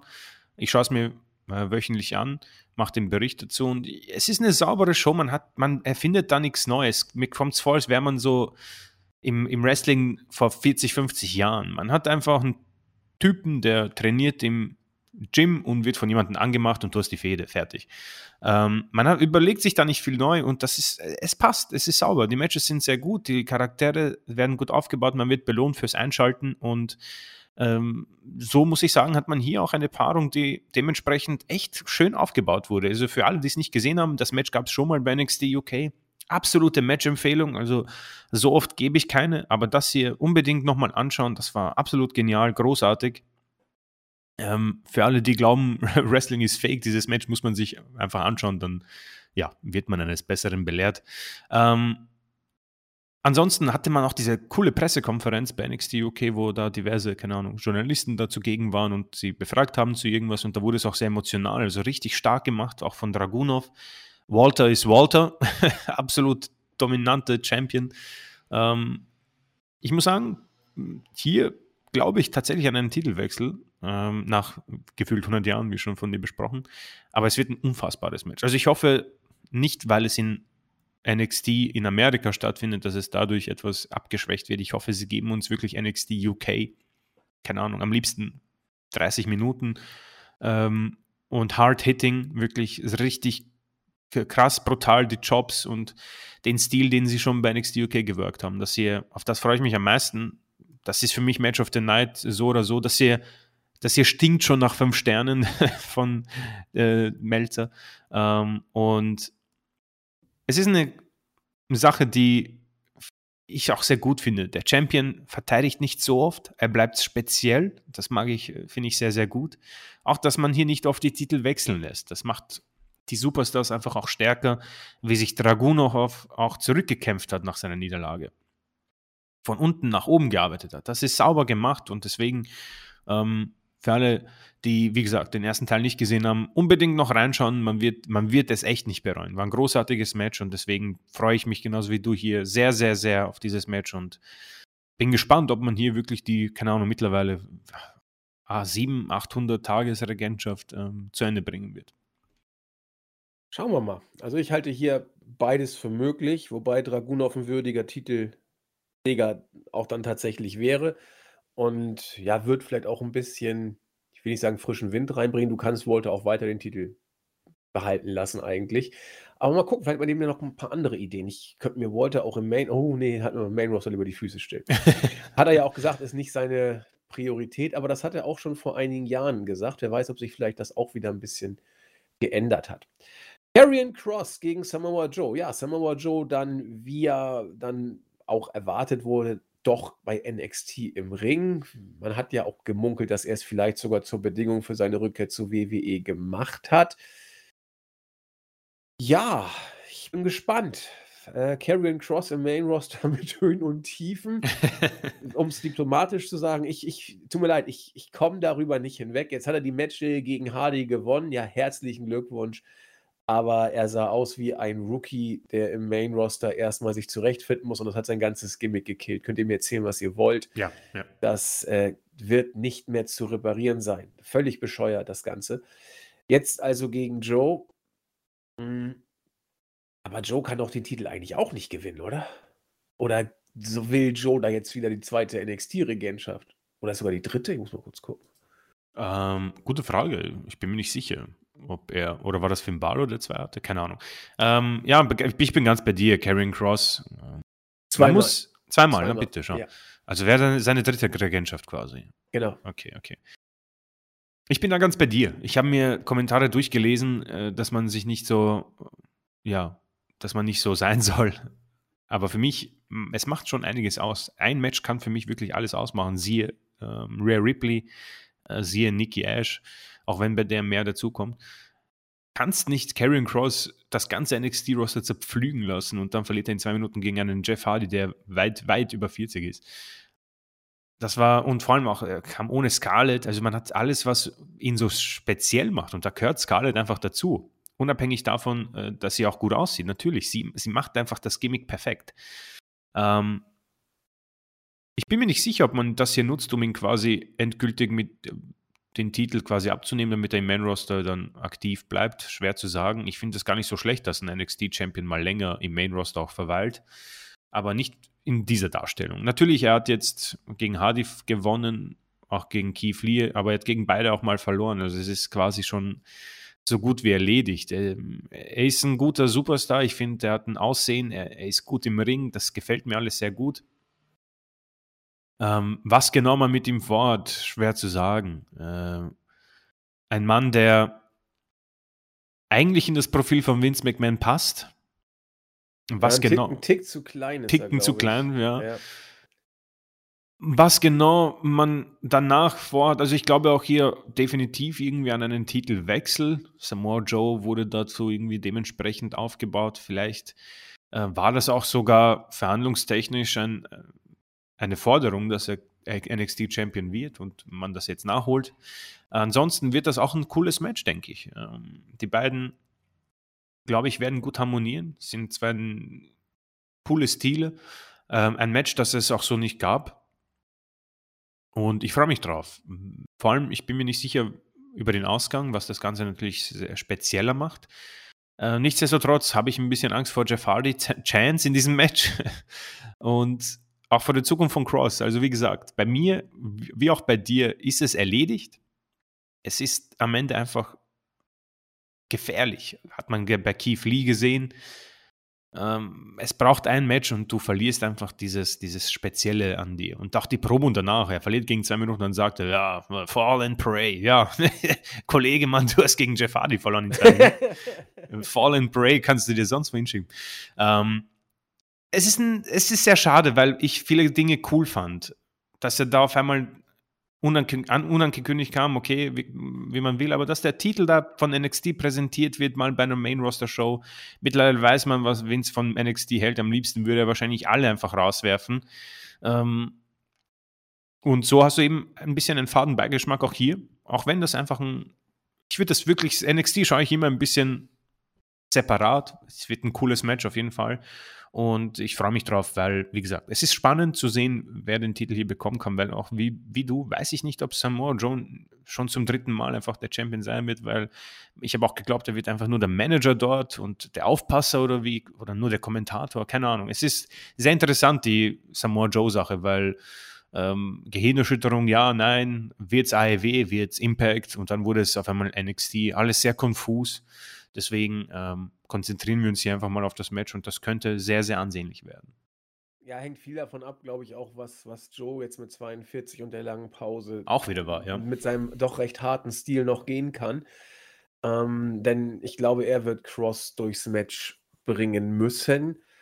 Und das kann, da ist viel drin, aber auch viel Gutes. Das sehe ich genau wie du. Das wird man zumindest nicht ab, schenken dürfen oder sollte man nicht abschenken. Ja, Raquel Gonzalez als amtierende Champion oder Championess, sagt den Ausdruck, den ihr lieber habt, gegen Dakota Kai. Lange Zeit war Dakota Kai ja an der Seite von Gonzalez. Sie waren als Tag-Team unterwegs, auch sehr erfolgreich.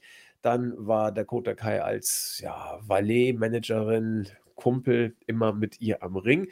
Wir beide waren immer sehr von Dakota Kai angetan, ich insbesondere, und habe gesagt, da ist was bei ihr und ich möchte sie am liebsten auch äh, als Champion sehen, gerne auch im Main-Roster, ehrlich gesagt, weil sie Charisma, äh, Optik und wrestlerisches Können auch hat und auch eine gute Einstellung, finde ich, kann connecten.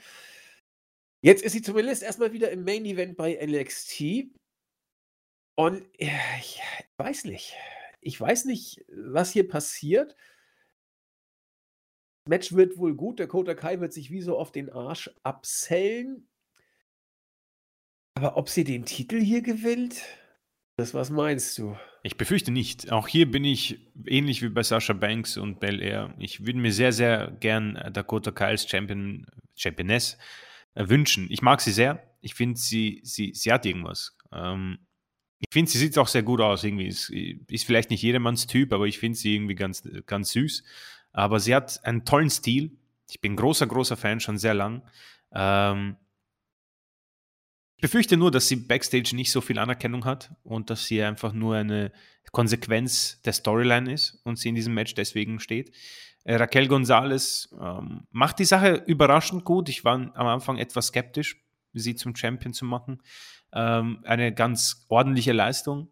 Und deswegen glaube ich, dass das hier einfach auch ein Übergangsfeder ist, äh, bis, keine Ahnung, Io Shirai oder sonstige wieder dazukommen. Ähm, was ja schade ist, wie gesagt. Ähm, ansonsten, Dakota Kai, ja, im Main-Roster ist halt die Gefahr, dass das sehr schnell untergeht. Vielleicht ein bisschen sogar Bailey-Gefahr als Face.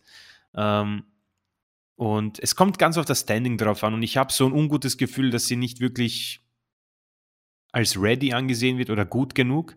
Für mich hat sie alles, was man braucht. Sie hat irgendwie das nötige Charisma, gutes, gute In-Ring-Technik. Ähm, und würde mir eher wünschen, dass sie als NXT Women's Champion bei NXT bleibt, weil das, das, das safe ist, das ist sicher. Im Main Roster ist die Gefahr sehr groß, dass du dann irgendwie, keine Ahnung, Sel Selina Vega wirst und, keine Ahnung, jedes Match verlierst. Ähm, ansonsten vom Match selbst, boah, lebt vielleicht eher von der Storyline als von, von der Matchqualität an sich, wird sich zeigen. Gonzales hat mich schon des Öfteren überrascht.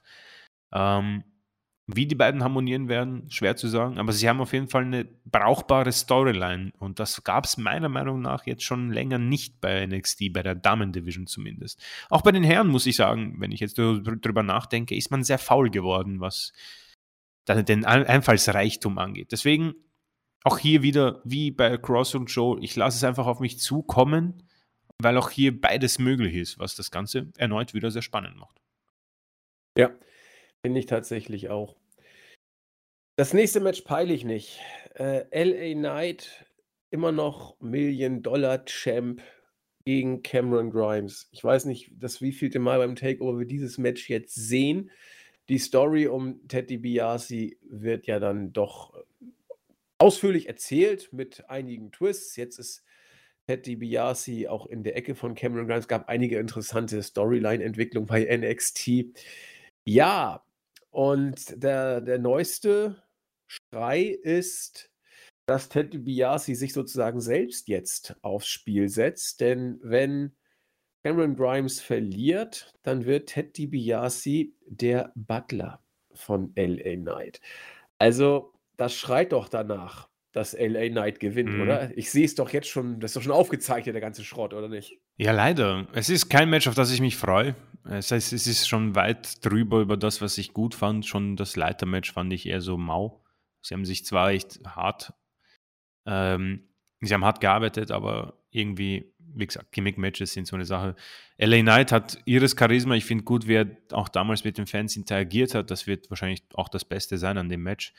Ähm, es ist zu aus, es ist ausgeschlachtet. Cameron Grimes war ja schon der Butler und jetzt, keine Ahnung, DiBiase. Aber ich glaube, diese, diese äh, Stipulation dazu ist nicht umsonst gegeben. Deswegen befürchte ich, dass man das noch sehr weiter ausschlachtet. Interessanterweise, ähm, hätte, ich habe nicht gedacht, dass Ted DiBiase so lange quasi aktiv in dieser Rolle zurückkommt, aber offenbar hat man ihn da gut bezahlen können. Und äh, interessant, dass es dieses Match auf eine solche Takeover-Card schafft. Äh, aber es wird wohl dieses Cooldown-Match zwischen, keine Ahnung, also ich bin mir auch nicht sicher, die Reihenfolge schwierig. Ich meine, das nächste ist der Main Event definitiv. Walter Draguno vielleicht als Eröffnungspaar, keine Ahnung. Das vielleicht tatsächlich in der Reihenfolge, wie wir es besprochen Ja, nee, du packst eigentlich, ja, war, schwer. Schwer, ja. Schwer. Es ist, es ist, wie gesagt, die anderen, das ist das Match, auf das ich mich am wenigsten freue, weil ich einfach auch wie du nicht wirklich sehr viel Sinn darin sehe. Der Titel ist komisch.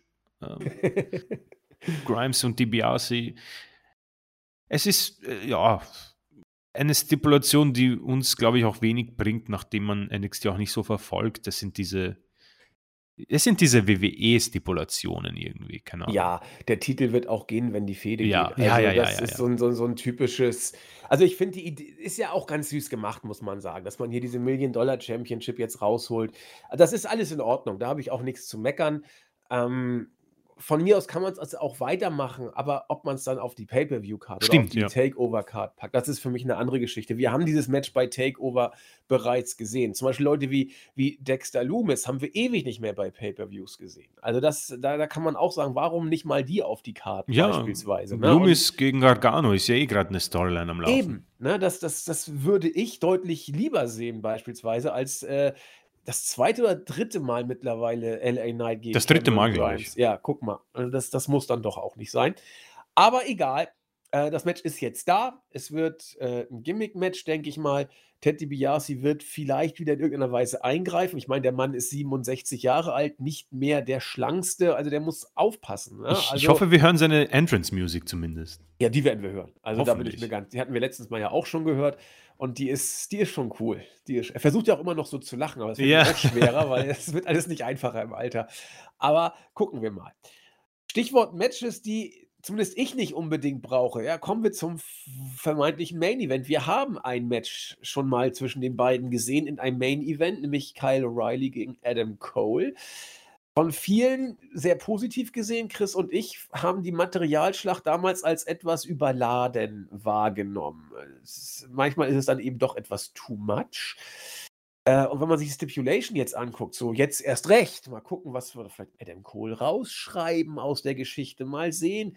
Two out of three Falls Match. Wir fangen an mit einem ganz normalen Wrestling-Match. Danach kommt ein Street Fight und dann, wenn es notwendig ist, noch ein Steel Cage. Also das schreit ja fast danach, dass Adam Cole den ersten Fall holt, Kyle O'Reilly den zweiten Fall und dann im Steel Cage, ja, wird wohl Kyle O'Reilly gewinnen, oder?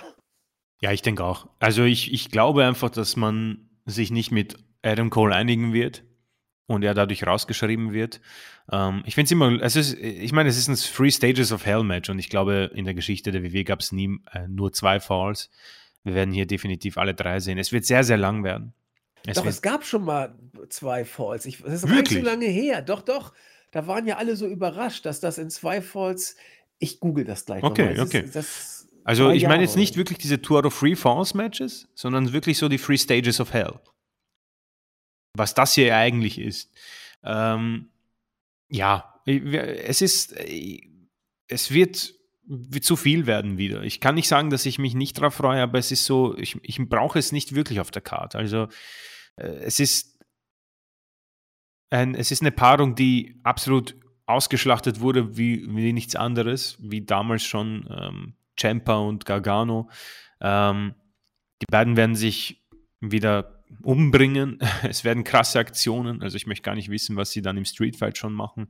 Ähm, dennoch hat das Ganze keinen Mehrwert. Ich frage mich halt, wo, wo Kyle O'Reilly, ich, ich, ich finde es ja gut, dass er den Main Event Spot bekommt, aber ich befürchte auch, das, was ihn ausmacht, hat man ein bisschen kaputt gemacht, finde ich, durch diese Rolle. Ähm, seine Mimik und seine Gestik und hat einfach am besten gepasst in der Undisputed Era und in diesem Tag Team mit Bobby Fish, um ehrlich zu sein. Ja.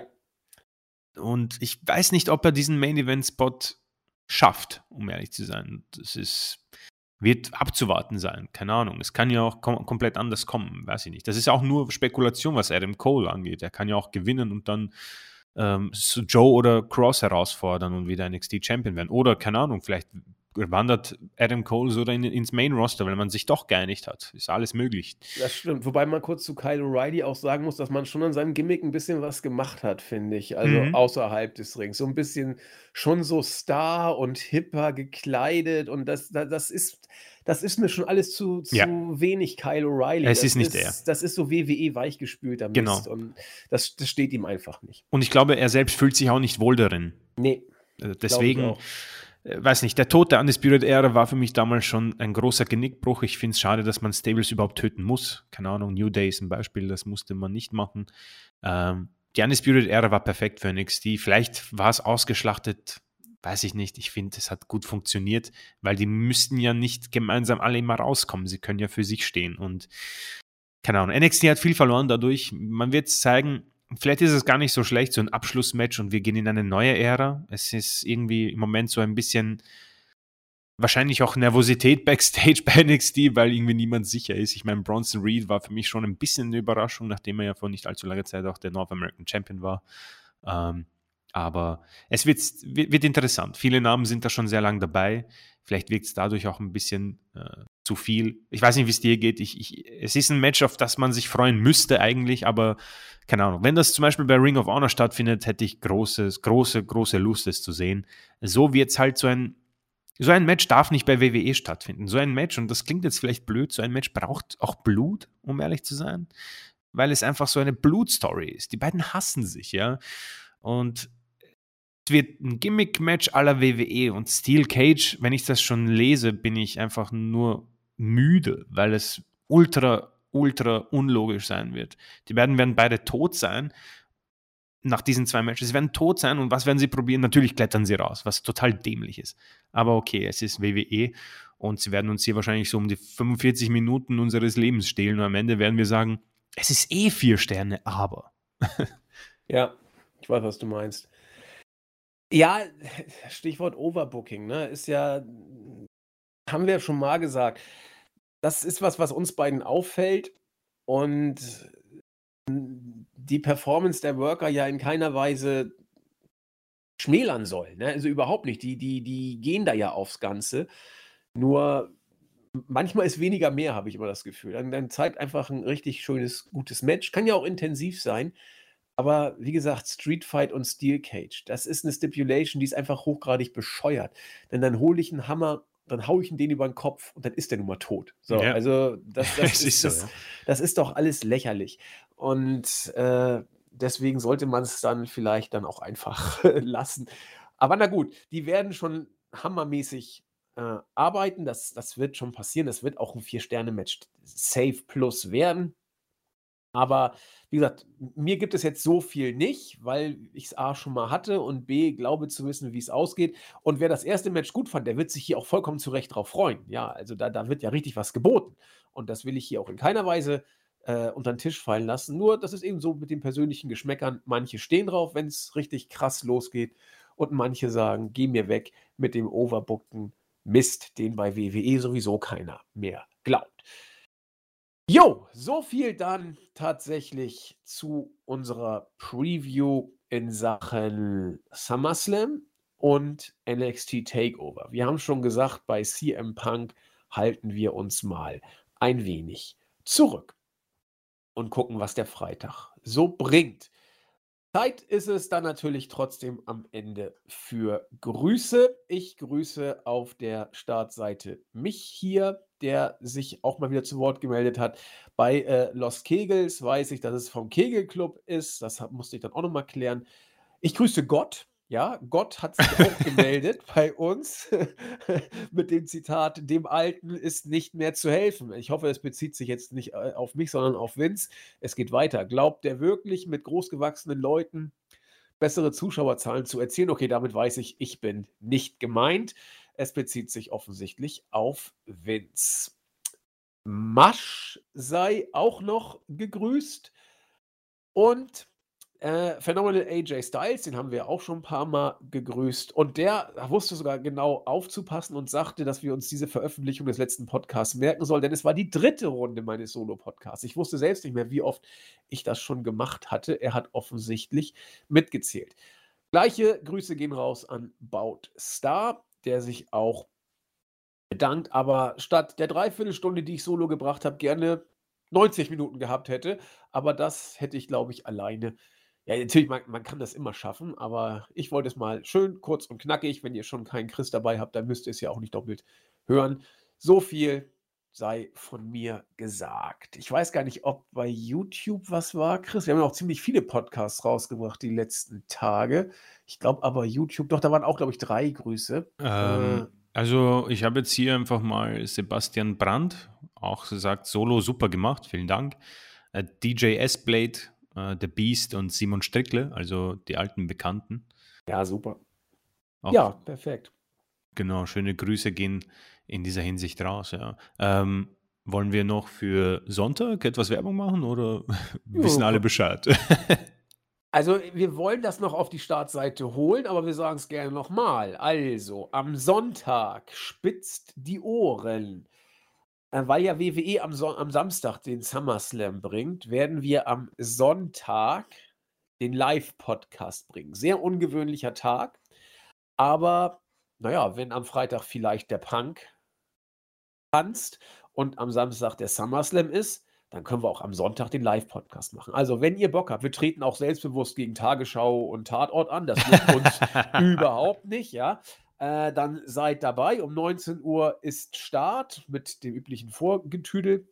Und dann so bei Viertel nach 19 Uhr, also Viertel nach sieben, geht es dann richtig in die Vollen. Und dann, wie gesagt, werden wir mal gucken, wie wir es machen. Wir werden wohl eine riesen Runde haben. Also wenn alles glatt geht, wird dabei sein. Chris wird dabei sein, ich werde dabei sein, Jens wird dabei sein und äh, wer war denn noch der vierte? Nee, der wir Marco? sind meist, Marco wird dabei sein, äh, äh, Olli wird dabei ja. sein, Thorsten wird dabei sein und noch ein anderer wird da. Ja gut, klar, äh, Julian, Julian? wird sowieso dabei sein. Ohne den geht ja gar nichts. Zumindest Stand jetzt hat er gesagt, wird er dabei sein.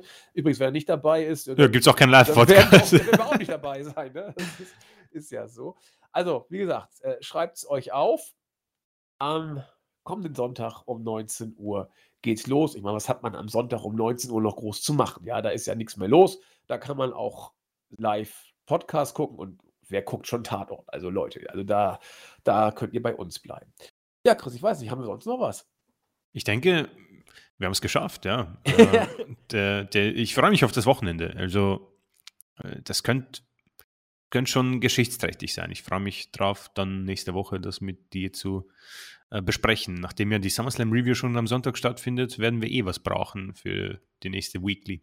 Alter, haben wir jetzt über zwei Stunden hier gelabert, oder was? Ja, ihre, ich bin, keine Ahnung, RK Bro sind schuld. Ja, wir haben zu viel darüber geredet und der NXT-Anhang auch noch. Also wir bitten um Nachsicht für das, für diesen sehr langen Podcast diesmal. Aber äh, wir sind irgendwie, nach Chris Comeback war ich so euphorisch, dass ich äh, gar nicht aufhören konnte, sozusagen. Okay, dann machen wir es jetzt auch ganz schnell zu Ende. Vielen Dank, dass ihr zugehört habt. Freut euch auf eine interessante, ja, das ist die, äh, dass das Wrestling-Wochenende ja. wohl schlechthin, wo viele Weichen gestellt werden dürften. Und ja, wir sind jetzt da, wo wir über Wochen schon hingearbeitet haben. In dem Sinne, bleibt gesund. Vielleicht hört ihr Sonntag mit rein. Wir würden uns sehr freuen. Macht es gut. Tschüss. Ciao.